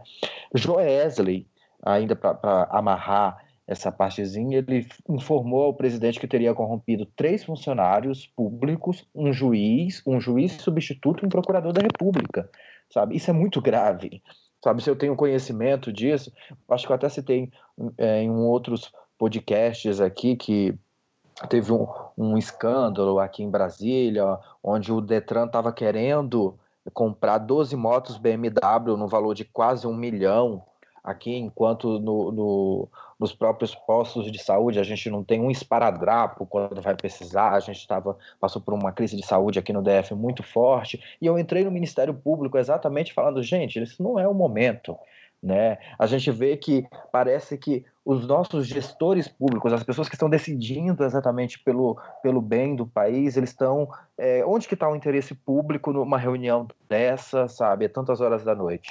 Né? Então, é, Michel Temer, de acordo com a, com a comissão da OAB, teria se omitido no seu dever legal né, de agir é, e teria praticado uma prática delituosa, né, com até o crime de violação do sigilo profissional. Isso faz parte do Código do Penal, artigo 325. Sim. Né? Agora, sobre isso, daí eu, eu quero avançar para um outro ponto que eu acho bastante curioso, né? Porque a gente está se baseando novamente no áudio. Eu quero reforçar que para mim, Ivan, o áudio é altamente incriminador, não tanto na parte do Cunha, como a Globo vendeu uh, bastante na quarta-feira, mas sim por essas questões, principalmente de estar tá comprando procurador, juiz. Eu acho que esse aí é, é, é assim, é indiscutível. Agora, quando você. Uh, na, foi na sexta-feira, a Folha lança a, lança a matéria dizendo que uh, perito fala que uh, o áudio foi adulterado, né? Uh, tem edições lá dentro. Esse é o mesmo perito, daí muita gente já me avisou, oh, o perito da Folha é aquele que já falou que uma... Eh, como é que era? do ele já se envolveu em umas duas bananadas, assim. Eu me lembro de uma. A, a que eu mais me lembro é que ele participou de, sei lá, de um. Da bolinha de papel do Serra. Da bolinha de papel do Serra, exatamente, né? Que teria agredido o Serra, enfim, né? Uh, o outro também que ele foi identificar fantasmas numa gravação de áudio também. Então é um perito que é tipo, ok, vai. da, da, é o da... Ricardo Caires, esse daí, da Folha? Eu Ricardo não... Caires? Eu, eu acho que é, Luana, eu não me lembro agora. Eu, eu, eu, sei que eu, eu, sei que é um perito assim, que já tem um histórico, assim, do tipo, o, é. o cara gosta de falar merda. Tá? Então, é porque é... o Globo tá dando na capa que ele, que esse Ricardo Caires, que é o que também falou que tava, analisava foto vendo fantasma, enfim, que ele usou equipamento amador para poder. E tá legal essa briga da, do Globo com a Folha de São Paulo, né? Que exato! É, é, que é esse é o ponto que eu quero. É, e é esse o ponto que eu quero focar, né? Porque a, a Folha falando que, ó, tem edição e tal. E assim, gente, eu não sou profissional, eu só trabalho com áudio, assim, mas não sou, não tenho formação técnica nem nada. Uh, mas assim, para mim tem alguns cortes ali dentro, sim, tá? É, para mim tem alguns áudios que tem uns momentos que são meio estranhos, a qualidade do áudio é muito ruim. E era uma das primeiras coisas que eu pensei assim, cara, se eu fosse adulterar um áudio, o que eu faria? Primeiro, se tivesse um áudio ruim, é mais fácil de adulterar ainda, de você não aparecer adulteração. É, na, no sábado a CBN lançou daí uma nota dizendo que, ó, vocês estão vendo que enquanto eles estão falando tá tendo o, o, uma, um programa da CBN rolando atrás, né? Uh, a gravação tem 38 minutos e a gente confirmou que esses 38 minutos batem com o que estava rolando na programação. Uh, essa é a segunda coisa que eu dizia. Se eu fosse adulterar áudio, eu colocava alguma coisa de fundo para tirar, uh, para dar a sensação de continuidade. Fosse uma música ou uma rádio tocando no fundo, enfim, daria para fazer muita coisa. E o áudio tá tá ruim a qualidade. Então, tanto que é brincadeira que todos os podcasts fizeram lá na comunidade do Facebook, né? Então, assim, porra, o cara é trilionário e não tem nem dinheiro para comprar um, um, LX3000 da Microsoft, assim, que é um, um headset melhor, né? É, então, assim, uh, independente de, de, o áudio ser verdadeiro ou não, dá para jogar a dúvida. E o Temer consegue enrolar isso o quanto quiser. Então, dizer assim, ah, o áudio foi adulterado e não, não tem nada a ver comigo. É, agora, então, assim, a gente deixa isso de lado, que eu quero deixar bem claro que, aparentemente, nós três aqui dizemos, ó, tem partes do áudio que são super comprometedoras, a gente não tá dizendo que uh, não, é, o, não é tão leve assim. Não, tem partes ali que são extremamente comprometedoras, não tanto essa parte do Cunha, que o, o, fica muito aberta a interpretação, mas, assim, essa parte do, dos procuradores e dos juízes, sem dúvida, uh, é, é, bem sério. Agora, eu posso jogar a dúvida, não, o áudio adulterado. É, só um pouquinho, Jorge, que daí já, já jogo isso para a gente expandir. É, então a gente está vendo essa narrativa entre Globo e Folha. Né, que está sendo, eu acho que é a parte, vocês acabaram de falar, que é a parte mais divertida, assim. E para mim ficou muito claro, assim, que a Globo tá puta com o Temer, e a gente pode cair em análises conspiratórias aqui de por que isso, a, a ponto de ontem, sábado à noite, já era quase, acho que já era madrugada, plantão da Globo dizendo, ó, a OAB agora vai, terminou uma reunião agora dizendo que vai entrar com pedido de impeachment do Temer. É, eu não lembro da Globo fazendo plantão também para avisar que o mesmo aconteceu com a Dilma no ano, no ano passado, que a OAB também entrou com pedido de impeachment da Dilma. Eu não lembro de plantão na Globo para mim é um indicativo que a Globo tá querendo, tá vindo com sangue nos olhos tudo. E é interessante daí ver o Temer citando na, no seu posicionamento de sábado a análise da Folha. É, e, e, eu quero daí que a gente pire nisso agora. Então fala aí, Jorge.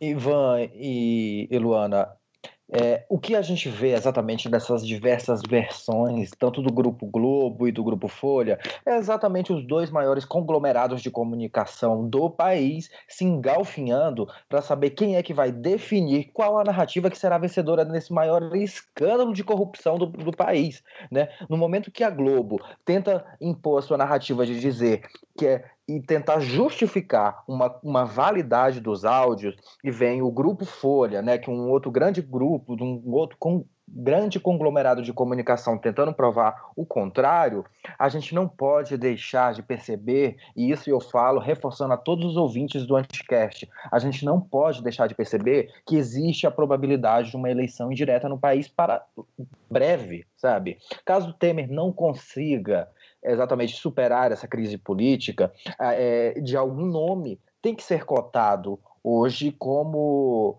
é, um, uma provável eleição indireta que teria que ser chamado pelo Congresso em até 30 dias, pelo presidente da Câmara, Rodrigo Maia. Então a gente vê exatamente os dois grupos de comunicação, inclusive, brigando para saber quem vai é, conseguir dominar essa narrativa. Então, no momento, é, Ivan, que o Globo tenta reafirmar as denúncias para as quais ele começa, ele chama plantão da Globo. Eu também não lembro de plantão da Globo quando a OAB, e eu estava lá dentro do Congresso Nacional, quando a OAB protocolou o pedido de impeachment contra a ex-presidente Dilma Rousseff, eles não fizeram, sabe? Por mais que também foram co-apoiadores, estavam e, é, em sua linha editorial muito claro é, o apoio à, à destituição da ex-presidente Dilma. Então a gente vem, é, tem que entender e começar a analisar quais os personagens mais interessados na queda do presidente da República. É, muitos brasileiros que gritam fora Temer desde o primeiro dia que Michel Temer assumiu a presidência do Brasil. Mas também a gente não pode deixar de perceber como que esse debate ele está sendo conduzido neste momento, né? A gente vê, por exemplo, hoje mesmo na Folha de São Paulo, já os indicativos desses possíveis candidatos à presidência da República. Há outros veículos de comunicação que já se apressam em dizer que o Meirelles é o nome que vai, sabe, pacificar. Quem disse? Para entender a quais interesses, sabe? Então a gente vê que os, alguns veículos de comunicação do Brasil eles se reportam como porta-vozes da sociedade para, inclusive, definir, indicar e moldar qual o perfil do próximo presidente da República, sabe? Aí é, a, a pergunta que eu deixo para todos os ouvintes é, que escutam o Anchicast é quem, quem empoderou é, esses veículos de imprensa para definir esse perfil, sabe? É, a gente vê que normalmente são perfis pró-mercado e que dariam uma continuidade às reformas em discussão no Congresso Nacional. Então a gente vê que tem essa tensão nesses polos da reforma, que é o que vai ao que tudo indica, se foram estes as, uh, os veículos que estiverem conduzindo o debate público sobre a destituição e queda do presidente Michel Temer, eles vão indicar um perfil mais ou menos aí de Meirelles, de Jobim, é, outros, outros até ministros do Supremo também aparecem como cotados é, para assumir a presidência aí numa casa de uma indireta tentar segurar as pontas até aprovar essas reformas. Então, é, a gente tem que prestar bastante atenção exatamente quem são esses autores e que discursos eles estão querendo vender, inclusive de que uma eleição direta, onde o povo seria chamado a escolher seu novo presidente da República, é golpe. Uhum. Exato. Tá rolando essa narrativa também, né, de que a Constituição ela não prevê eleição direta a partir do terceiro ano de mandato, né, uh, que seria dessa gestão. Então, se ocorresse eleição direta como mandato tampão, aí isso seria algum tipo de golpe também à Constituição. É, é, é uma maluquice assim que a gente tá vendo. É, isso é uma narrativa. Ah, fala aí, Luana.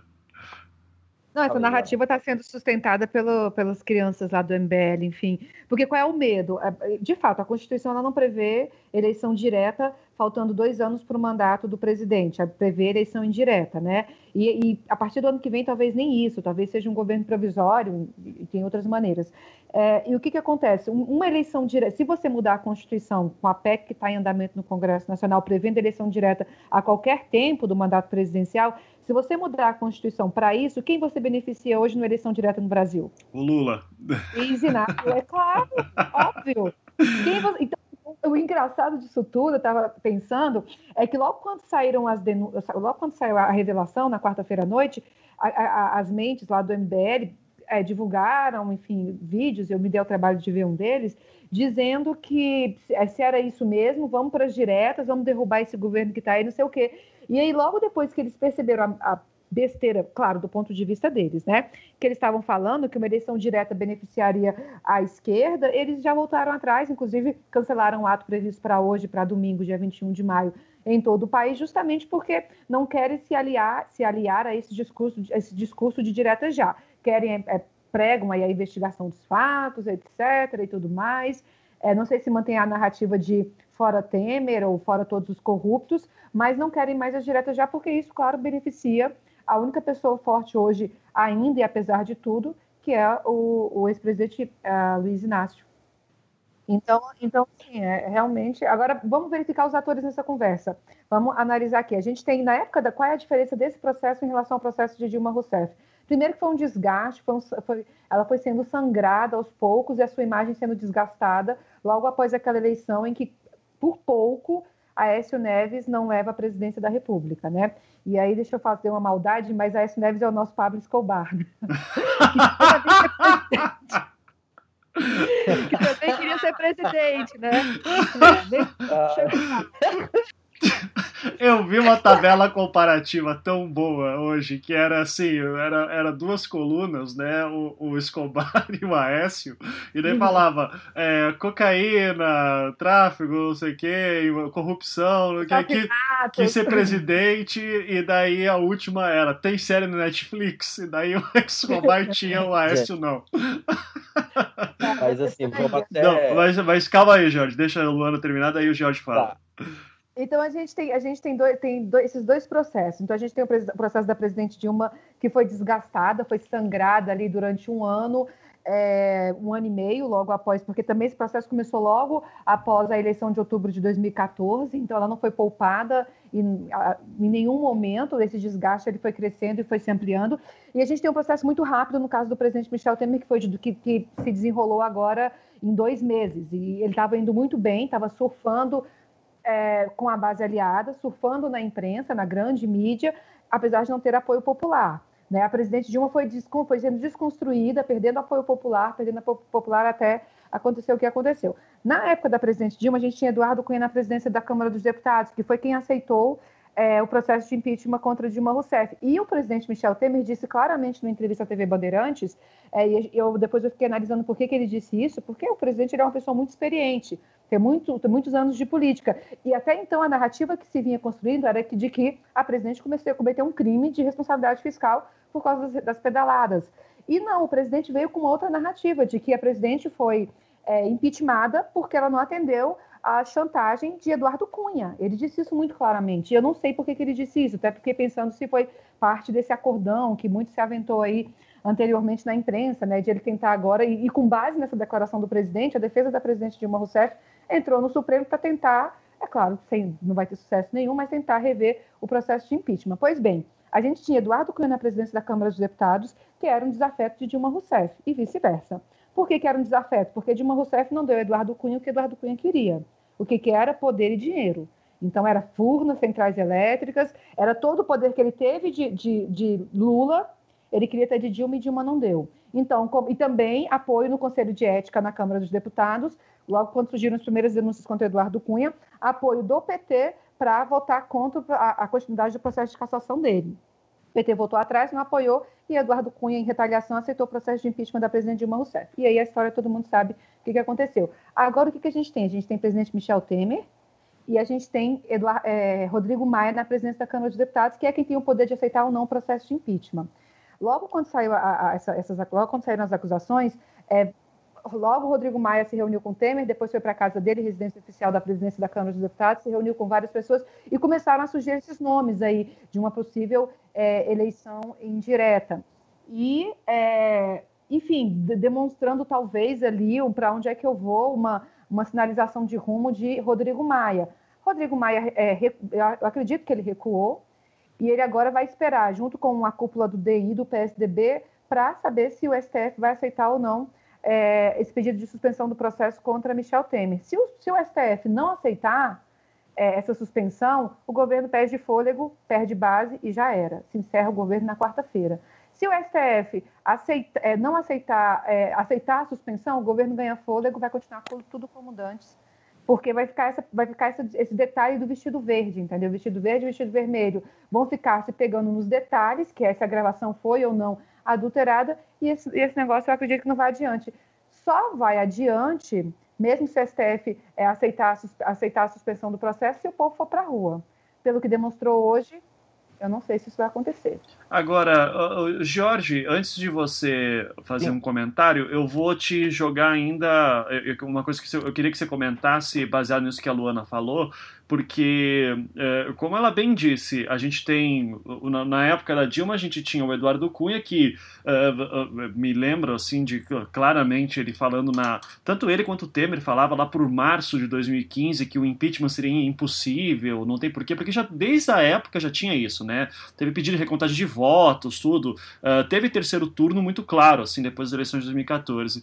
É, é, só que hoje nós temos um Rodrigo Maia, a gente depende dele para entrar um pedido de impeachment e tal. Se o Temer falar não quero uh, renunciar, uh, isso aí pode se alongar por muito tempo. A gente já viu toda aquela novela de como é que é um impeachment, então demora para acontecer isso, deixa mais o país ainda mais instável.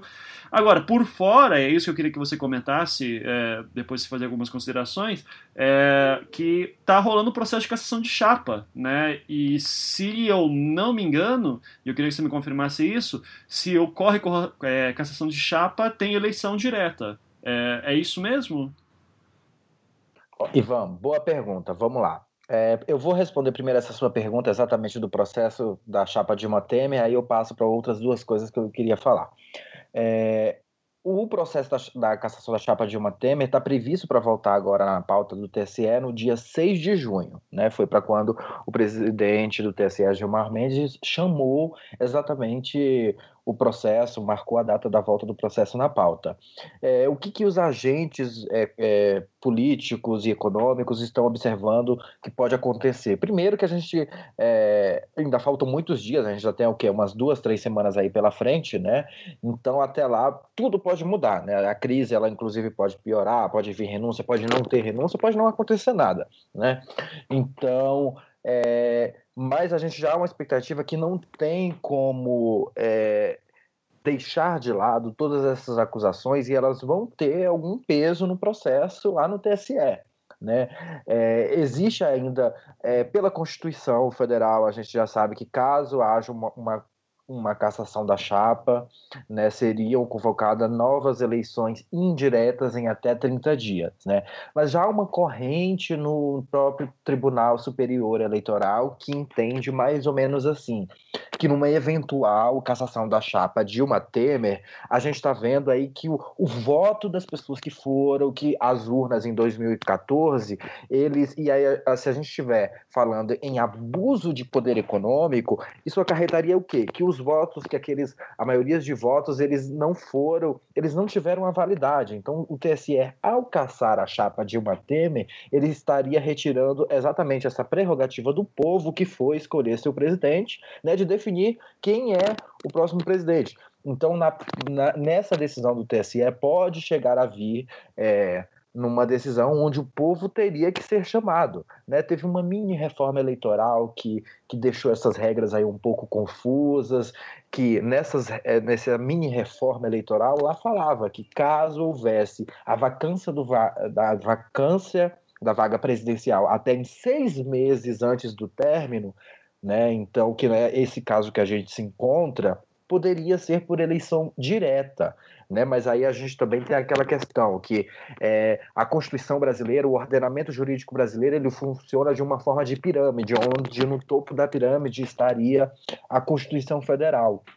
Então é por isso que agora o Congresso Nacional vai é, se debruçar sobre a PEC né, do deputado Miro Teixeira, que fala que, que é exatamente uma proposta de emenda à Constituição, né, para tentar reorganizar como que se daria esse em hoje, né, ao que tudo se indica, provavelmente a gente iria para um caminho de indireta. Acho, é, pelo que a gente vem observando no debate público posto mesmo entre todos os juristas, entre a própria imprensa mesmo, que isso ainda não está definido, né? E ainda mais que existem correntes no próprio Supremo Tribunal Federal, no próprio TSE, que entendem ainda que o por mais que já tenha passado dos dois anos, o eleitor seria é, a pessoa chamada a definir, no final das contas, quem seria o presidente Michel Temer ou quem seria o novo presidente da República no lugar da saída de Michel Temer do poder.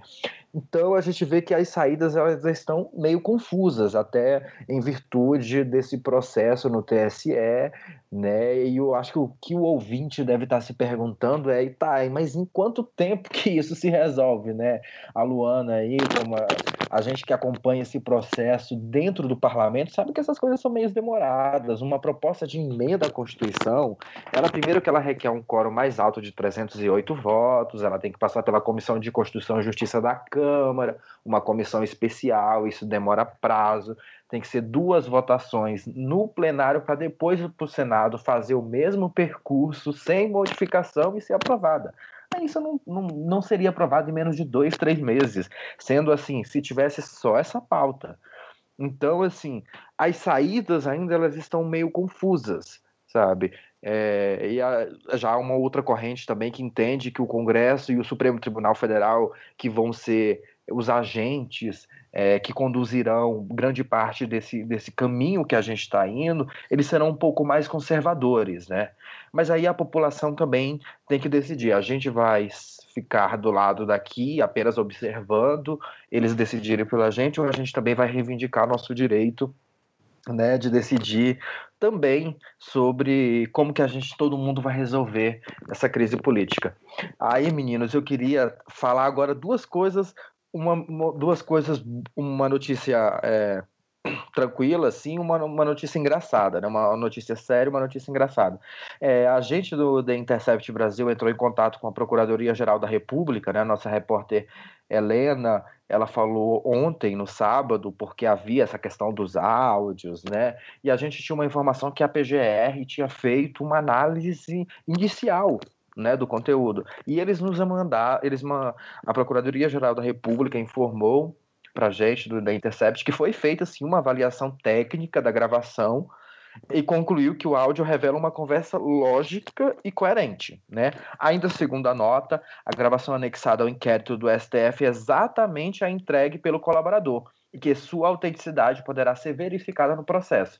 Há, há poucos instantes a gente teve é, informações que, que a própria Polícia Federal já está em posse da, da, das gravações, né? Tá pedindo também um gravador para fazer uma nova perícia e parar também um pouco dessa guerra de versões, né? A gente tá vendo que tá aí, tá vendo guerras de versões para lá e para cá sobre aí esse áudio. É o quê?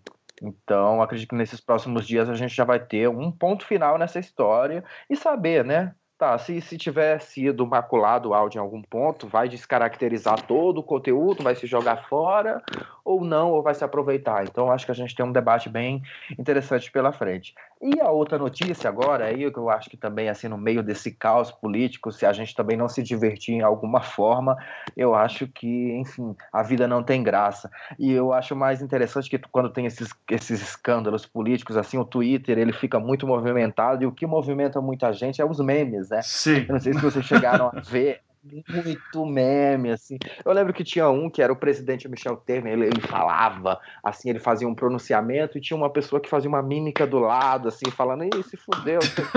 então, assim, a gente vê que o brasileiro, sabe, a gente também tem que, tem que se divertir mesmo em meio ao caos, porque senão a gente não aguenta, sabe? Sim. A gente não aguenta porque não tá fácil mesmo, não. Não, um amigo meu ainda, já participou aqui do podcast, o Álvaro Borba, grande é, jornalista aqui também de Curitiba, é, ele tem uma, uma página no Facebook chamada Ministério da Verdade, em que ele pega, pegou esses pronunciamentos do Temer e fez, fez é, cara, ele fez horror com aquilo, assim, ele dizendo assim, ah, olha, eu, eu ouvi o áudio, eu ouvia o pronunciamento assim, e daí falava, é, eu tô pegando o Brasil e tô jogando no lixo da história.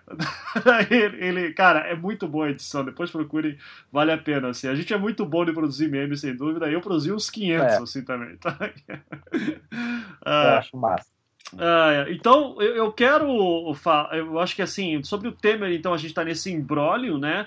Mas eu quero falar. Uh, antes da gente falar desse tópico, eu quero dizer o seguinte: que para quem vai reclamar de tipo, ai, ah, por que não fala de Lula e Dilma? Assim, por, é, uma coisa muito simples. A delação da JBS cita também que deu uma grana federal para Dilma e Lula, uh, que foi de 150 milhões, mas uh, é aquele negócio, sabe? Uh, a gente está discutindo também isso lá da Odebrecht, estão juntando provas, então as delações, por enquanto se tem a delação, agora é busca de provas. Vamos tentar ver até onde isso vai. E ainda tem aquela coisa estranha de tipo, não, tinha uma conta no meu nome, mas eles movimentavam? Não. Então, assim, tem que esperar um pouquinho mais para entender exatamente o que, que tem é, da, de Dilma e Lula ali dentro disso.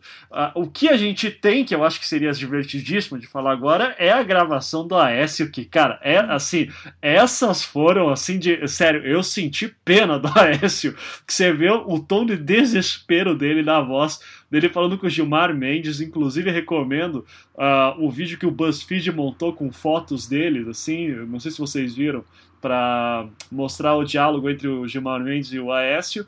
Eles estão discutindo sobre a lei de abuso de autoridade. E, e daí o, o Aécio diz: Ô Gilmar, daí, ô Aécio, então, uh, sabe o que você pode me ajudar? O Flecha, o, que o Flecha podia ajudar ele lá a melhorar essa comissão e tal. E, e do áudio que tem do Aécio especificamente com o Joesley, é, ele, cara, chega uma hora que você vê o Joesley dizendo Aécio, ele quase fala, ele não fala nessas palavras, mas é mais ou menos assim, cara, para de pedir dinheiro para mim, pelo amor de Deus. então, uh, o, o Jorge ouviu esse áudio aí, o que, que você achou dele, assim, cara? Que, pro Aécio ficou muito ruim depois disso, né, cara? Assim, o Temer tá mal, agora o Aécio, cara, esse daí sumiu, assim, então... Cara, uma, a produção muito boa, né? Eu achei muito divertido o pessoal do BuzzFeed tá fazendo aí um trabalho genial, sabe? E a gente viu, assim, exatamente a aflição do senador Tucano, né? A gente vê que ele realmente está muito aflito, tentando ver se é, conseguir alguma interferência aí no próprio ministro Gilmar Mendes mudasse o entendimento sobre o julgamento da questão do abuso de autoridade no Supremo Tribunal Federal.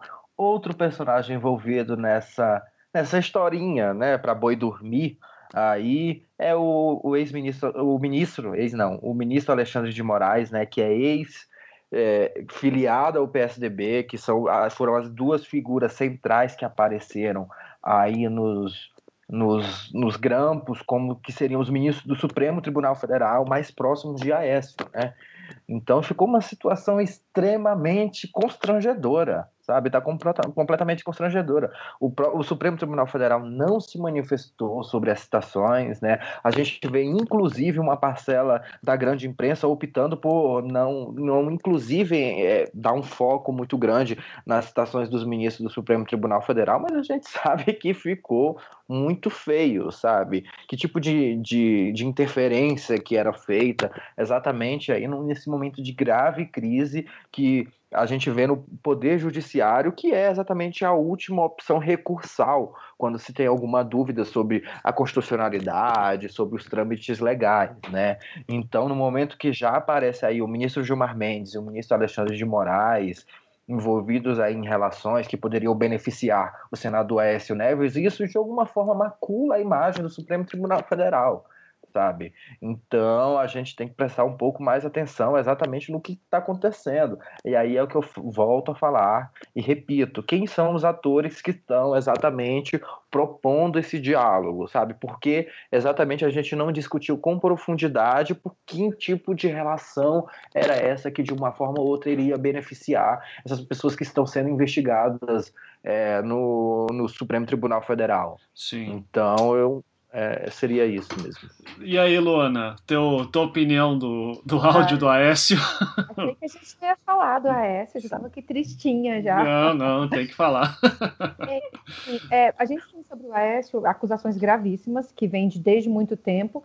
É, eu acho que agora caiu. É, primeiro, analisando o porquê desses o que uma coisa que o, que o Jorge colocou muito bem, a, a posição desses atores que tem aí, nessa briga de Globo, não sei o quê, por que, a Globo está indo ainda tão, tão no, no, no, tornozelo nesse, nesse assunto, estão indo tão, tão fundo nesse assunto, eu também ainda não consegui entender. Assim, não consegui ainda captar a mensagem. Eu sei que eles deram um furo porque qualquer grupo de comunicação em poder de um negócio desse daria imediatamente, eu daria assim que fosse possível essa informação, mas ainda não, não entendi o porquê, é, onde eles querem chegar com isso tudo, porque com Michel Temer eles, ter, eles tinham o que eles queriam, que era a aprovação de de propostas no Congresso Nacional, tendo em vista que a gente tem que olhar para o grupo econômico, né? não para o grupo de comunicação, porque é tudo termina no grupo econômico mesmo, defendendo seus, seus interesses. Bom, falando de Aécio Neves, é, eu acho que eu fiquei esperando a prisão dele na quinta-feira. É, todo dia e não aconteceu. Depois a gente soube que o ministro é, aceitou o pedido de afastamento do mandato, mas não aceitou o pedido de prisão. Não sei porque talvez o do juiz tenha entendido que ele não estava ali numa posição de tentar interferir nas investigações que estavam em curso ou alguma coisa nesse sentido. É, enfim, continua solto, mas com a perspectiva de prisão para os próximos dias, quem sabe, né? É, a gravação é seríssima o que mais me chamou a atenção, e eu acho que chamou a atenção de muita gente, foi essa conversa dele, em que ele negocia a entrega de dinheiro, como seria feita a entrega de dinheiro, e fala em, em tem que ser alguém que a gente mata antes de fazer delação. Que a gente mata, que eu possa matar. E aí ele indica o primo dele. Então, Sim, assim, o primo dele agora deve estar mais seguro do que nunca, né? Porque está preso, que é o que é o Chico, né? Que depois, logo no dia, no, dia seguinte, na quinta-feira, foi preso. Então agora ele realmente deve estar mais seguro do que estava solto, porque corria o risco de ser mandado é, para a vala pelo Aécio Neves, ou, ou, enfim, a mando dele. Então, assim, é, é, uma pessoa sobre a qual já paira a denúncia de tráfico de drogas, e aí a gente tem é, essa, essa coisa estranha do dele combinar essa entrega de dinheiro com é, a JBS para pagar supostamente advogado, quer dizer, ele, ele combina uma, uma entrega de dinheiro ilícito para pagar advogado no processo em que ele está sendo acusado justamente de corrupção. Então, assim, é, é totalmente deturpada a, atuação dele. E aí esse dinheiro, que eu acho mais, eu achei mais interessante, que mais me chamou a atenção, o dinheiro foi parar na conta de uma empresa de Zezé Perrella, que é de Minas Gerais, amigo é, de, de, de, de, de Aécio Neves, e que era dono, era da família, pelo menos o helicóptero cheio de pasta base de cocaína que foi encontrado numa fazenda. Então, assim, é, esse dinheiro que o Aécio Neves pediu para supostamente pagar advogado para defender ele pra, pra na, na, na, acusação da Lava Jato, né, de lavar de, de, de, de, corrupção, foi usado, não sei por que fim, foi entrou, acabou entrando numa conta de Zezé Perrella, porque o dinheiro foi todo, obviamente, as notas foram é, rastreadas, foi tudo documentado. Então, isso cria, isso dá uma ligação, talvez, com o Zezé Perrella e com todas as coisas que ficaram sem, sem resposta desde que aquele helicóptero caiu, mais clara do que nunca. Então, para que, que esse dinheiro realmente foi utilizado? Né? Se ele foi para uma empresa de um cara que estava intimamente ligado ali com o helicóptero que caiu. Uma outra questão muito clara e que eu, que, que eu achei muito assim é, problemática para Aécio Neves foi a prisão da irmã dele, da Andrea Neves, que é figura central na vida política de Aécio Neves. A, a pessoa que ficou ali por trás, comandando, comandando realmente a administração mineira enquanto Aécio Neves se esbaldava é, nos negócios e na noite carioca, né? Ele tinha muitos negócios por lá. E, e, e, a pessoa que, enfim, comandava ali com mão de ferro, que tinha uma relação super difícil, inclusive é, de trabalho, e com, com a imprensa em Minas Gerais, e que barrou, que blindou a Aécio Neves de tal modo que ele teve grande popularidade e saiu do governo ainda ostentando essa popularidade, muito embora depois, é, como na disputa para presidente em 2014, ele perdeu em Minas Gerais. Então, ou seja, ele perdeu esse apoio que ele tinha em Minas Gerais. Então, essa prisão de Andréa Neves, a esperar aí os desdobramentos disso, ela pode complicar bastante, porque ela não era, não foi só a pessoa que desavisadamente foi falar de dinheiro com o cara da JBS. Ela é a política, realmente, a pessoa com a verba política, com a verba para poder comandar as coisas, é, por trás de Aécio Neves. Ela é a secretária de, ela foi a secretária de Estado não nomeada por causa de, obviamente, de, não seria acusada de nepotismo, mas durante o governo dele de Minas Gerais, ela é a pessoa que tocou toda a carreira, que construiu, que moldou e que blindou Aécio Neves esse tempo todo por conta, obviamente, é, das, da, da, experiência que ela tem como jornalista, dos contatos que ela tem e de ter é, ali a chave do cofre e de, de, de, por atuações ortodoxas e outras menos ortodoxas, conseguir manter o controle sobre o que saiu e o que não saía de Aécio Neves. Então, talvez essa prisão de, de, de André Neves e que deixou Aécio muito abatido, traga complicações que a gente ainda não consiga mensurar.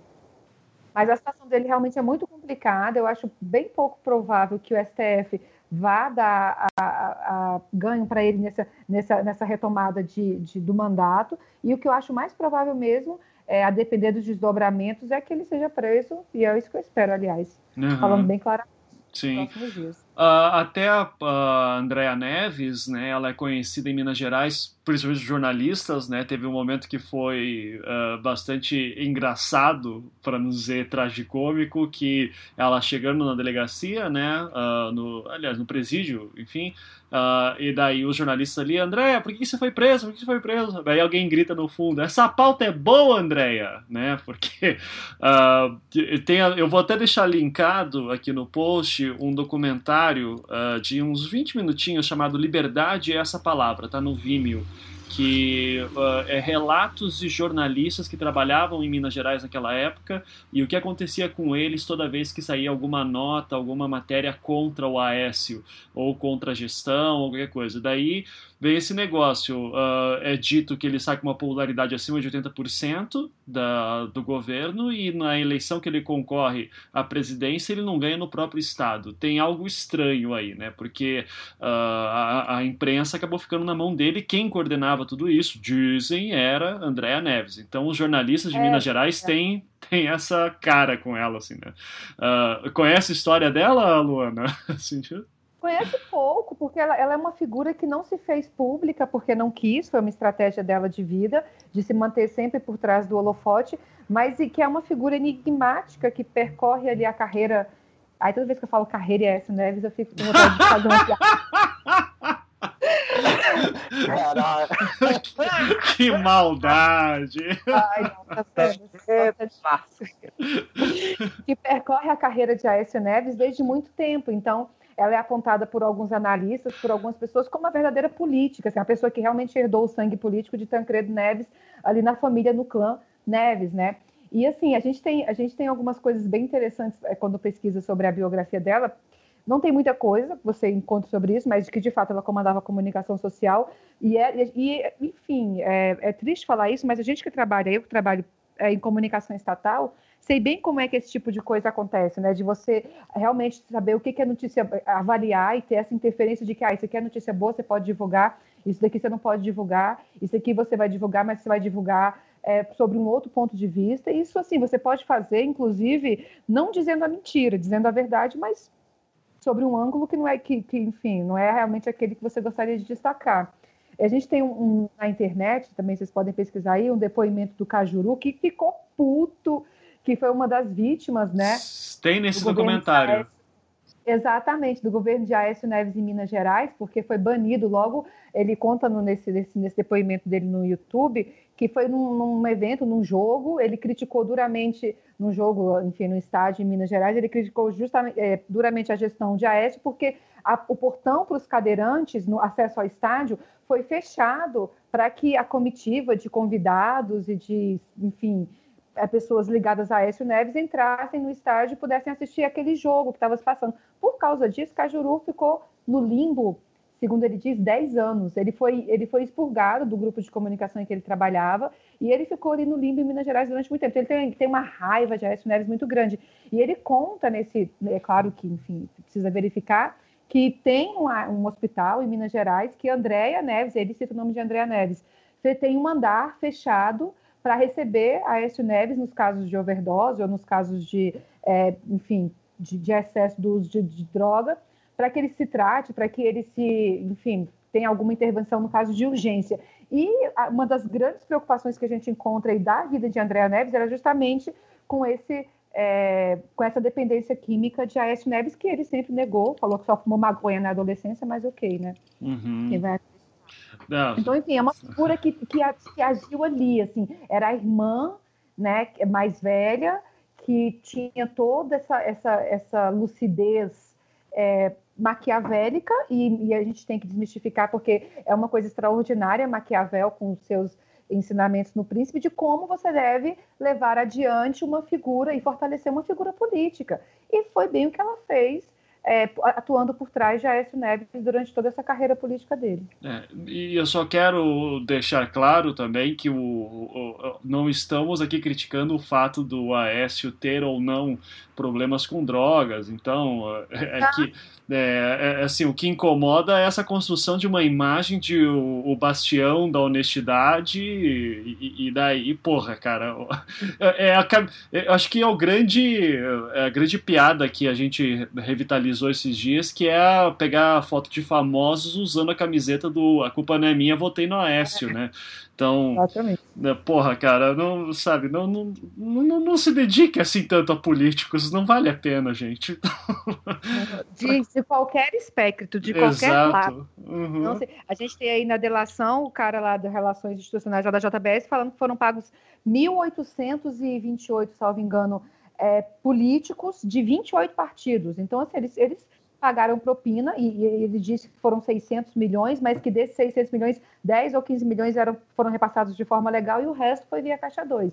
Então a gente tem, não, não se dedique realmente, isso é o que você falou, Ivan, tanto a políticos, a pessoas, como você se dedica fazendo papel de palhaço, como fez o Ronaldo Nazário e tantos outros com aquela camisa ridícula. Uhum, exato. E, uh, e ainda desse gancho que você falou, né? Acho que ficou outra grande piada que eu dei muita risada na sexta-feira foi o Onyx Leron, Le, ah, Lorenzoni né, que falou que uh, não, eu recebi caixa 2 mesmo, tenho que admitir. E daí, rapaz, porque que, se, meu caro ouvinte, se você não sabe quem é o senhor Onix, é o cara que era o relator das 10 medidas contra a corrupção, né, deputado federal.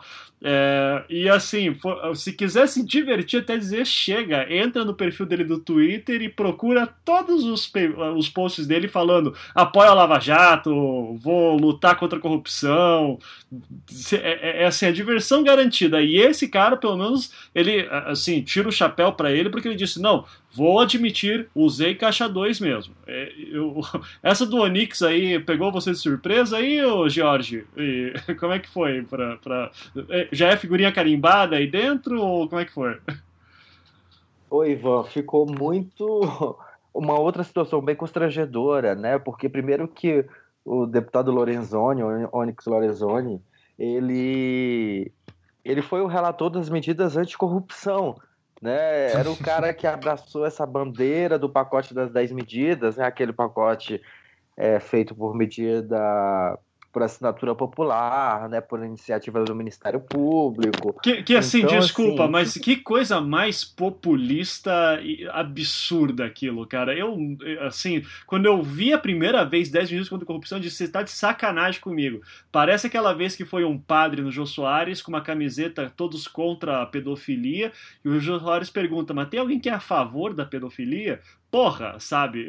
Então, é, é, mas enfim, Exato. continua. Inclusive tinham medidas, inclusive bem absurdas, assim, de sobre recolhimento de provas, né, sobre é, que acabaram assim, algumas tiveram alterações e a gente viu exatamente que tinha também é, isso gerou diversas rupturas entre o próprio poder legislativo e o Ministério Público, né? Mas em relação ao Lorenzoni ficou realmente muito constrangedor quando o deputado teve que admitir que realmente tinha recebido um dinheiro não contabilizado e que, enfim, ele ficou, é, foi muito, pegou muito mal, né, até é, o, o andamento, a tramitação das 10 medidas, né, que só para quem ainda não, tá, não lembra, ele é, voltou, né, teve um, uma recontagem das assinaturas após uma polêmica, e ela vai ter que ser retomada a discussão. Então vai até ver se o, o Lorenzoni vai continuar aí à frente, como é que vai dar esse debate, porque ficou muito feio, né, galera? Ficou esquisito demais isso. Sim. E Luana, sobre, sobre não, ele? Não, assim, primeiro que não, é o cara do DEM, então é. por aí já fala, eu não confio, não adianta, ah, não me surpreende, não, não me surpreende, não. Não vou ser hipócrita, não. Agora, uma, eu tô lembrando do episódio engraçado que o Renan é, criticando essas medidas, 10 medidas do pacote de corrupção, chamou o Onyx Lorenzoni de Lorenzetti. Falando que ele tinha nome de chuveiro, mas não era nome de chuveiro. Sim, e aí, sim. E aí, dentro dessas medidas de combate à corrupção, tinha uma delas que previa um teste de integridade. Era uma coisa meio absurda, de que você, é, como agente público, você ia criar uma situação tipo pegadinha do Silvio Santos, para poder testar aquele servidor público para ver se ele era corrupto ou não. Tinha isso previsto dentro da, das 10 medidas do pacote contra a corrupção, né? Uhum. E aí o, o, o, o, Renan disse que ele poderia ter se incluído, o Onyx, o Lorenzoni, poderia, o Lorenzetti, poderia ter se beneficiado desse instrumento, né, do teste de, de, de integridade, dizendo que é para aprovar que ele não teria recebido dinheiro de Caixa 2 das empresas de armas que, tem, é, que atuam no Rio Grande do Sul. Hum. Então ele já deu, eles sabem, ele, é engraçado assim, porque eles sabem de tudo, esses caras, eles sabem que todo mundo ali é comprometido. A impressão que eu tenho é que eles têm dossiê de cada um. E aí o, Renan foi justamente na jugular do cara falando, ah, ok, se você quer aprovar isso daí, você pode até ser beneficiado, ó. Teste de integridade, você pode provar que não recebeu caixa 2 de empresa de arma no Rio Grande do Sul. Uhum. Enfim. Não, e aí é o, Renan, o Renan é aquela figura, né, que assim, é, é, é mafioso demais, né, cara? É, é foda. Então, o, eu, eu não duvido de nada vindo do Renan. O cara com certeza tem um arquivo. O, o dia que pegarem o computador do Renan, cara, vai ter muita coisa ali dentro. Assim, então, uh, vai sobrar. Não, não sobra ninguém. O Renan não sobra. É, eu quero e assim, né, fazer um, um, comentário e daí partir para o último tópico que eu queria debater com vocês, que é primeiro apontar que saiu hoje, né, uh, que o governo reduziu verba da Polícia Federal e obviamente isso vai afetar a Lava Jato. Né, curioso isso acontecer nesse momento. Então, fiquem de olho aí. Uh, e agora, eu queria terminar discutindo a questão das diretas já, né? Que uh, acho que até no Intercept, né, George? Estão falando que estão revivendo a direta já depois de 33 anos, né? Uh, foi você que escreveu ou foi outra? Que eu não consegui ler ainda. É, eu também eu cheguei a escrever exatamente é, tendo pano, como pano de fundo esse, deba esse debate, né, que, que voltou a, a, a ser colocado exatamente entre a opinião pública, né, entre os brasileiros, nas rodas de conversas, onde você está vendo exatamente as pessoas estão com dúvida. Eu vejo é, essas dúvidas sendo questionadas no Twitter. E aí, vai ser eleição direta, vai ser eleição indireta, se o Temer cair, quem é que vem, quem são os nomes cotados, né? A gente está exatamente, logo após que foi divulgado, né? Tem umas análises muito interessantes do professor Fábio Malini, que ele estuda o que a gente chama de cartografia nas redes sociais. É entender exatamente o que as pessoas estão conversando, é, quais são os temas principais, né? É, o que a, matéria lá do Intercept foi escrita pelo Matheus Pichonelli, que é um dos jornalistas que colaboram também conosco é, no, no Intercept. Então a gente vê que é isso, voltou agora exatamente a diretas já, né? É chamar exatamente o povo para que ele decida sobre quem vai ser o próximo presidente, né? E nesse contexto, como já foi dito, tem aí os, os grandes influenciadores dentro de cada seu aspecto, empresariado, aí usa a, a imprensa também para dizer que não, que tem que ser uma eleição indireta, que aí é porque exatamente tem aquela questão, né? Uma eleição direta, ela seria imprevisível, né? E os próprios é, detentores do poder, as pessoas, os grandes conglomerados de comunicação, aí teriam que enfrentar exatamente é, o poder das urnas, né? É uma questão é você conseguir controlar mais ou menos uma eleição indireta cerca de 513 deputados e 81 senadores. A questão é você é, numa eleição direta você não ter uma previsibilidade muito forte de quem seria o presidente eleito. E ainda mais quando a gente vê aí que dentre os, os candidatos a gente tem o ex-presidente Lula, né, como o que desponta aí nas pesquisas de opinião. E isso aparentemente parece que não é de muito agrado de alguma parte do empresariado e da imprensa brasileira. Então a gente está nessa sinuca de bico, mas após 33 anos, o presidente, essa crise a qual o Brasil está passando neste momento no governo de Michel Temer conseguiu ressuscitar né? O desejo por diretas já e contra. E eu acho que é um questionamento muito interessante que a gente tem que fazer é se as pessoas que chamam de golpe é, no caso de eleições diretas, é, o que seria um Congresso, sabe, extremamente maculado em escândalos de corrupção, em ter que decidir quem vai ser o novo presidente sabe? Eu acho que a gente tem que fazer todos esses diálogos e todos esses questionamentos para saber, tá, então, se não é a gente, o povo brasileiro serão vocês que estão citados, que estão comprometidos em delações, que já tentaram aprovar é, diversos projetos como a Anistia ao Caixa 2 para tentar se blindar das acusações às quais hoje vocês estão respondendo. Então a gente tem que prestar atenção. E sem falar que eleição direta é regra, a indireta que é uma exceção. Né? O povo é, é, que é que deve ser o soberano, é o povo quem deve decidir sobre o destino do país, respeitando né, aquelas princípios do voto direto, secreto, universal e periódico. Né? Eu acredito que terceirizar essa função a um Congresso capturado pelo poder econômico e citado em diversos escândalos de corrupção é que seria golpe. Sim. É, eu, eu mesmo era um que estava pensando, cara, eu, eu, tal, eu acho faz que tá tudo acontecendo muito rápido, né? Então faz algumas horas assim. Eu pensando, cara, eu acho que eu preferia a via indireta porque eu só quero que acabe logo esse ano, sabe? Passar por uma eleição agora seria extremamente desgastante, sei lá quem uh, acabaria ganhando, quem estaria despontando. É, só que daí bate nisso que você falou, eles vão colocar alguém que vai passar as medidas que são extremamente impopulares, que eu não quero que passe, que é a reforma da Previdência, a reforma da lei trabalhista. Então acaba eu também acabo sendo a favor de uma, de uma direta e vejo que a possibilidade mais fácil disso acontecer não seria nem pelo PEC, mas seria pela cassação da chapa e por uma possível interpretação dessa que você colocou naquela hora que eu te perguntei, né? É, então, torcer para isso. Agora, o foda tá na mão do Gilmar Mendes, né? Então, sabe Deus o que, que isso vai dar também. É, e Luana, você aí também disso, uh, dessa, qual que é a tua leitura sobre essa possibilidade de diretas já, indiretas? O que, que você prefere? O que, que você acha que vai acontecer? Bom, a gente tem vários cenários. Vamos lá. É, caso haja essa interpretação de cassação da chapa, não sei o que, o próprio presidente Michel Temer, é, na conversa, ou, ou os, os, próprios aliados do presidente Michel Temer, disse que, mesmo que o, que o TSE decida pela cassação da chapa, o presidente tem direito a entrar com recurso no mandato.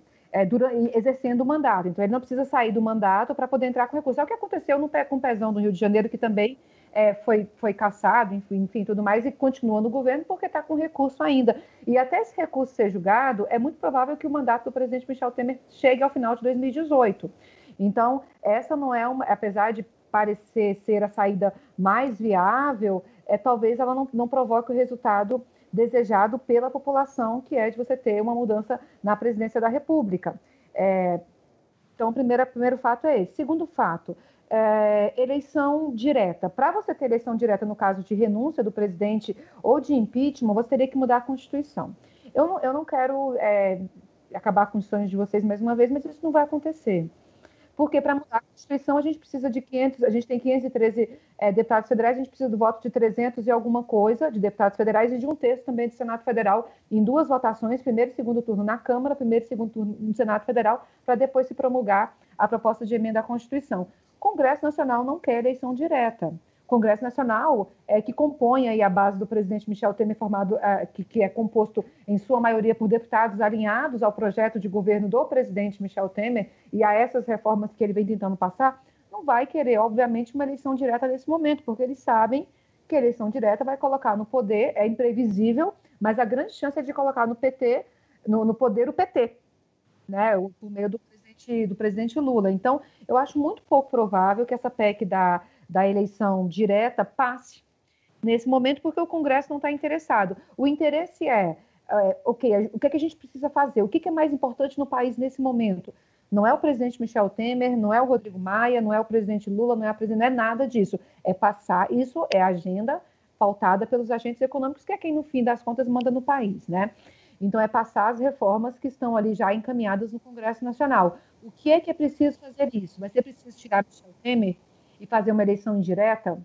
Que se faça. Ou não dá para fazer isso com Michel Temer no poder? Que fique Michel Temer. Então, toda essa, essa, eu acredito que toda essa articulação política vai se desenrolar nos próximos dias, tendo em vista manter ou não a capacidade do Congresso Nacional é, aprovar essas reformas, dessa, da viabilidade dessas reformas acontecerem.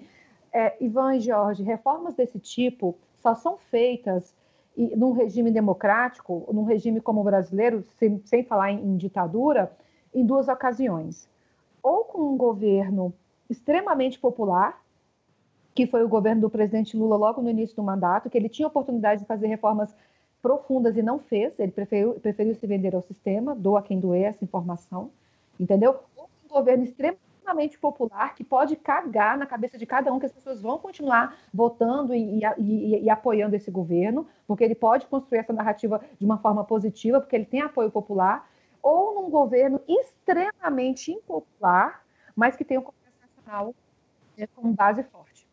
Então, que é o no caso do presidente Michel Temer. Então, esse tipo de reforma não é feito por um governo como era o governo de Dilma Rousseff, que não tinha, que apesar de patinar ali no apoio popular, um pouco de apoio popular, não tinha Congresso Nacional. Esse, esse, esse tipo de, de reforma talvez não passasse num outro governo interino que a gente teve de, de Itamar Franco, de Fernando Collor de Mello, mas passaria esse tipo de reforma num governo do presidente é, Lula, logo quando ele entrou, ou no governo de Michel Temer. E o que eles querem é manter a vi viabilidade de você passar esse tipo de reforma. Porque vem 2018, a gente não sabe quem vai ser eleito, mas provavelmente quem vai ser eleito não vai querer de cara, ou não vai ter o apoio político de cara, para poder fazer passar esse tipo de reforma. Então a gente está no momento ideal, eu poderia dizer, falando pelo lado do agente econômico e dos interesses que estão sendo representados por meio dessas reformas, para poder se passar esse tipo de, de pauta no Congresso Nacional. Nenhum outro governo que virá, ou que veio, com exceção de Luiz Inácio da Silva e de Michel Temer, tem condições de fazer avançar essa pauta num futuro recente no Congresso Nacional. Então, toda a articulação nas próximas, nos próximos dias vão se pautar sobre isso. Ele tem condições de manter, de aprovar, fazer passar essas reformas? Sim, não. Permanece sai do cargo. E aí, se ele sair, o que estão discutindo numa eleição direta? Henrique Meirelles, que é o fiador de toda essa, essa, essa pauta é, econômica no Congresso Nacional, e outros nomes, obviamente, aliados com o sistema. E é isso que eles querem. O interesse, é claro, esse é fazer, aprovar essas duas reformas que já estão encaminhadas no Congresso Nacional. O presidente Michel Temer não tem nenhum interesse político depois de 2018, nem que ele, ele falou que talvez se tivesse apoio popular. Uhum, tá. Então, assim, o ideal para fazer, e era a pessoa ideal até quinta-feira, sete horas da noite, para fazer, aprovar essas reformas, porque é impopular, mas tinha um Congresso na mão. Então, enfim, eu acredito que tudo agora vai se passar sobre isso. Agora, falando rapidamente, eu não sei qual tempo que a gente tem, eu queria Bom, falar. Quanto essa... você quiser, manda ver, não tem problema. Eu queria falar sobre essa questão da Lava Jato, que é emblemático. A gente teve, tem a Lava Jato desde 2014 acontecendo, e o que foi noticiado hoje é, no Estadão, no estado de São Paulo, é que é, nesses três anos nunca houve um corte de verba e um corte de equipe como que aconteceu agora na Lava Jato. Então, é, para os defensores da Lava Jato e para as pessoas que veem méritos também na Lava Jato, porque ela tem sim os seus méritos, né? É, não vamos ser também alienados ao ponto de achar que a Lava Jato é tudo uma merda. Isso é um tiro no, no, no coração da operação. O governo da presidente Dilma, no alvo da, da Lava Jato, é desmembrado, é, acabado com a Lava Jato, não reduziu a quantidade de. A, a, a, não contingenciou verba e não reduziu a equipe como o governo do presidente Michel Temer fez. Então, ah, tem aquela narrativa de que não vai afetar, mas é para inglês ver. Você reduz a equipe, você, você o que já reduziu, você tinha é, uma quantidade de nove delegados para trabalhar exclusivamente naquilo ali, hoje você tem quatro, eles não são mais exclusivos, ou seja, eles lidam com a Lava Jato e mais com um monte de coisa. Você tem um contingenciamento de 44% do dinheiro, e esses caras precisam de dinheiro, porque eles se deslocam no país a todo instante, eles precisam fazer diligências, eles precisam é, colocar combustível no carro para poder ir na casa de fulano fazer, e eles não, não vão ter isso. Então, esse, e aí, ironicamente, é o que a análise que é, que é feita, que é trazida pelo Estado de São Paulo, no dia em que você convoca a população para ir às ruas para falar sobre alguma coisa, para dar a sua opinião sobre o que está acontecendo, manifestar a sua, a sua insatisfação com o que está acontecendo, a população não vai às ruas, os defensores da Lava Jato, os maiores defensores da Lava Jato, por um bando de burro mesmo, não sei o que esse povo tem na cabeça, não vai para a rua, só não quer favorecer o, o, discurso de uma direta, que não vai acontecer direta pelo Congresso Nacional, não vai ter aprovação de coisa nenhuma, não se iluda, não é o que o Congresso quer. E aí não vão para a rua, e exatamente nesse dia em que eles não vão para a rua, a Lava Jato, só, eles que são os maiores defensores da Lava Jato, têm aí a Lava Jato atingida no seu, no, no, enfim, no, no, seu coração. Então, assim, realmente é, é, a falta de articulação e de, e de percepção das coisas que estão acontecendo, assim, é, é assustadora. E, e, mais assustador ainda é perceber que a gente está na mão desse povo, a gente está na, na, mão de um acordo entre MBL, coxinha e, e franguinho, como é que é, mortadela, para que, que alguma coisa aconteça, porque só vai acontecer se tiver gente na rua. E a gente está na mão disso. Sim. Vocês notaram? Perceberam que a gente está na mão de um acordo entre MBL e esquerda? Uhum. É, é, é terrível. É, é, por isso que, cara, eu, eu, assim, e nada impede de piorar, porque eu, eu, de verdade, uma coisa que me deixa assim com pesadelo é imaginar um segundo turno de em 2018 entre, sei lá, Lula e Bolsonaro, cara, porque daí as tensões vão explodir até dizer chega. Porque o que eu conheço de gente, se não vota no Lula nem fudendo, e daí o Bolsonaro vai começar a aparecer um cara legal, sabe? Que nem tem aquela galera é, que, que nem o Trump apareceu nos Estados Unidos, sabe? É, é, é foda, cara. Então, é, e, e, assim, eu dou, inclusive pegando essa fala da Luana, eu, eu convido aí todos os ouvintes a chegar naquele teu colega que gosta de usar adesivo da Lava Jato, eu apoio, pergunta o que, que ele acha da redução é, do, do, do, contingente que aconteceu hoje, é, ver se o cara tá sabendo. Cara, não sabe, essa que é a merda, sabe? Assim, o que, que tá achando da redução de verba da Lava Jato? Os caras não sabem, é, é, é, irritante isso. E que daí cai esse ponto, né, que assim, já estendendo, mas acho que daí é um ponto legal, que a gente passou meio batido. O que, que a Globo quer, afinal de contas, hein, Luana? Conta aí pra mim, por que, que a Globo tá, tá indo tanto sangue no zóio no, no Temer, hein?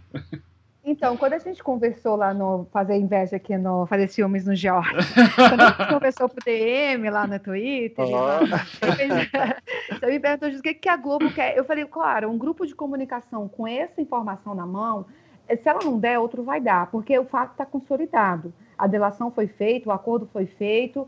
Então, assim, eu tenho que dar isso. Agora, por que, que a Globo continua batendo forte no governo do presidente Michel Temer? Sinceramente, eu só lembro do meme, o Jorge falou de meme, é, do, da Globo dando plantão e o presidente Michel Temer batendo assim com a mão na testa, putz, como é que é o boleto da Globo, esqueci de pagar. Então, assim, é, realmente é algo que a gente vai ver. Eu não, eu não sei o que, que eles vão ganhar com isso, porque, como eu disse, o que eles querem é trocar seis por meia dúzia. Eles querem colocar uma outra pessoa que tenha capacidade de aprovar as reformas que eles defendem e acreditam serem fundamentais para o país. O que eles querem ainda batendo no presidente Michel Temer, por que, que eles ainda não compraram essa tese do áudio é, modificado, de que não foi tão coisa assim, não foi tão grave assim? Eu não sei. Por que, que eles soltaram? Provavelmente Lauro Jardim já tinha em poder a gravação de Michel Temer quando ele soltou aquelas informações. Por que, que eles já não soltaram o áudio? Porque eles já tinham aquilo dali. E porque eles sabiam que o áudio era fraco, então eles vieram primeiro com a bomba, criaram uma grande expectativa, e depois você viu que o áudio não era lá esse abraço tempo toda. Então, assim, é, eu, eu, sinceramente, honestamente, eu sei, eu entendo por que, que eles soltaram isso. Porque qualquer grupo de comunicação em poder de um negócio desse vai querer dar o furo. Isso é, é natural. Porque se ele não der, outro vai dar. Agora, por que, que eles continuam batendo e pedindo aí a renúncia do Michel Temer? Eu não sou capaz de dar essa resposta agora. E salvo engano, eles não estão batendo no Aécio, né? Uh, uma... Acabou de sair. É, enquanto a gente estava conversando aqui, eu estava com a televisão ligada, a Globo News, e estava aparecendo um arquivo N com a sobre a Aécio Neves. Eu não vi o que eles estavam falando, obviamente, porque eu não estou com a televisão no mute. Uhum. Mas eles. Eu, eu, acho que é aquela coisa, aquele galinha morta, né? É. É a Aécio? Né? Não, mas é porque eu digo isso porque, sei lá, para mim a Globo, agora entrando na zona conspiratória aqui, tá? É, eu vejo uma movimentação interessante, né? Da, da, base do Temer, ele perdeu nesses dias o PSB, né? O PSB já falou que não é mais da, da base, uh, então vai para oposição. Uh, a, gente, a gente falou no início, né, que tem que ficar de olho no PSDB e no DEM.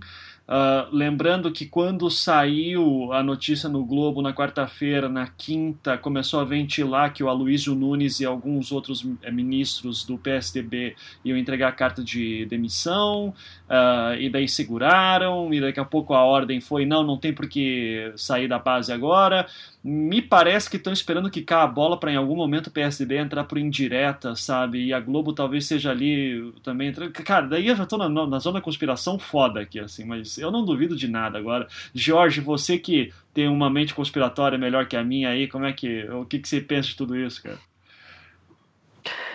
Cara, eu acredito que agora a gente vai entrar numa rota de definições, sabe? A gente está entrando exatamente numa semana onde o Supremo Tribunal Federal vai se posicionar sobre tudo o que está acontecendo. Agora mesmo, enquanto a gente conversa, tá passando uma matéria no Fantástico, lado da TV Globo, acabando com esse perito aí da, da, da Folha, né, que, que trouxe um, uma nova versão. Então a gente vê que a gente está exatamente no meio de uma guerra, e a gente está exatamente no meio de uma guerra de informação, onde esses atores estão querendo vender as suas narrativas e ver quem vai vencer aí sobre o rumo e como que vai se dar o destino, o desfecho né, desse escândalo e dessa crise. Né? E paralelo a isso, na própria quarta-feira também a gente tem um movimento aqui em Brasília que vai ser o Ocupa Brasília contra as reformas do presidente Michel Temer. É, na contabilidade aqui já, já estão esperando cerca de 500 ônibus né, com pessoas de diversos lugares do Brasil que vêm protestar contra as reformas, então vai ser mais um motivo de pressão que vai estar direcionado para o governo então a gente é, vê que vai ser uma das semanas mais decisivas aí aqui de Brasília e que vão né, nos colocar e vão direcionar exatamente para o desfecho ou para o alongamento da dessa atual crise política. Isso. Uh, então é isso, né? A gente vai ficar aí vendo a Globo e a Folha se matando. Vai, pelo menos nesse sentido, acho que dá para dar umas risadas, assim, né? A gente vai ver quem que ganha a narrativa. Rapaz, eu sei lá, né? Vamos, vamos aguentar. Ah, vamos ver até onde a gente aguenta de pé aí. Minha vamos fazer uma rodada rapidão aqui, só para encerrar. É, resposta sim ou não. É, é, Jorge, Temer termina o mandato? Acredito que não. Uh, Luana, termina o mandato? Ai, meu Deus. Eu acredito que não também. É. Já, depois da bruxaria lá, eu já eu, eu acredito mais na bruxaria do que no Congresso Nacional para poder tirar Michel Temer do poder. Então, eu acredito que ele realmente não termina o mandato.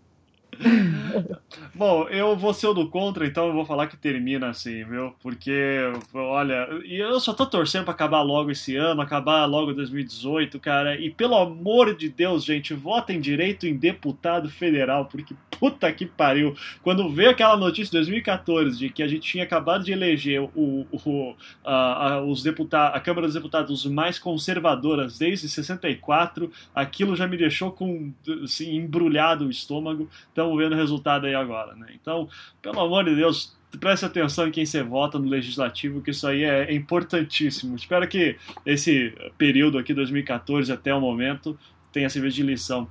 Uh, Luana e Jorge, queria agradecer imensamente, mais uma vez, sempre um prazer tê-los aqui. Uh, vamos ficar de olho e espero que nenhuma bomba de última hora aconteça, para que, porque senão eu vou mandar DM de novo. Ô, oh, tá livre essa noite para gravar meia-noite e tal, daí vai ser. a gente se aguenta, né? Uh, então... Não, mas vamos mandar assim. Então, valeu, gente. Vamos dar aquele tchau pra galera. Então, um beijo e tchau. Beijo. Falou, tchau, tchau, tchau galera. Tchau.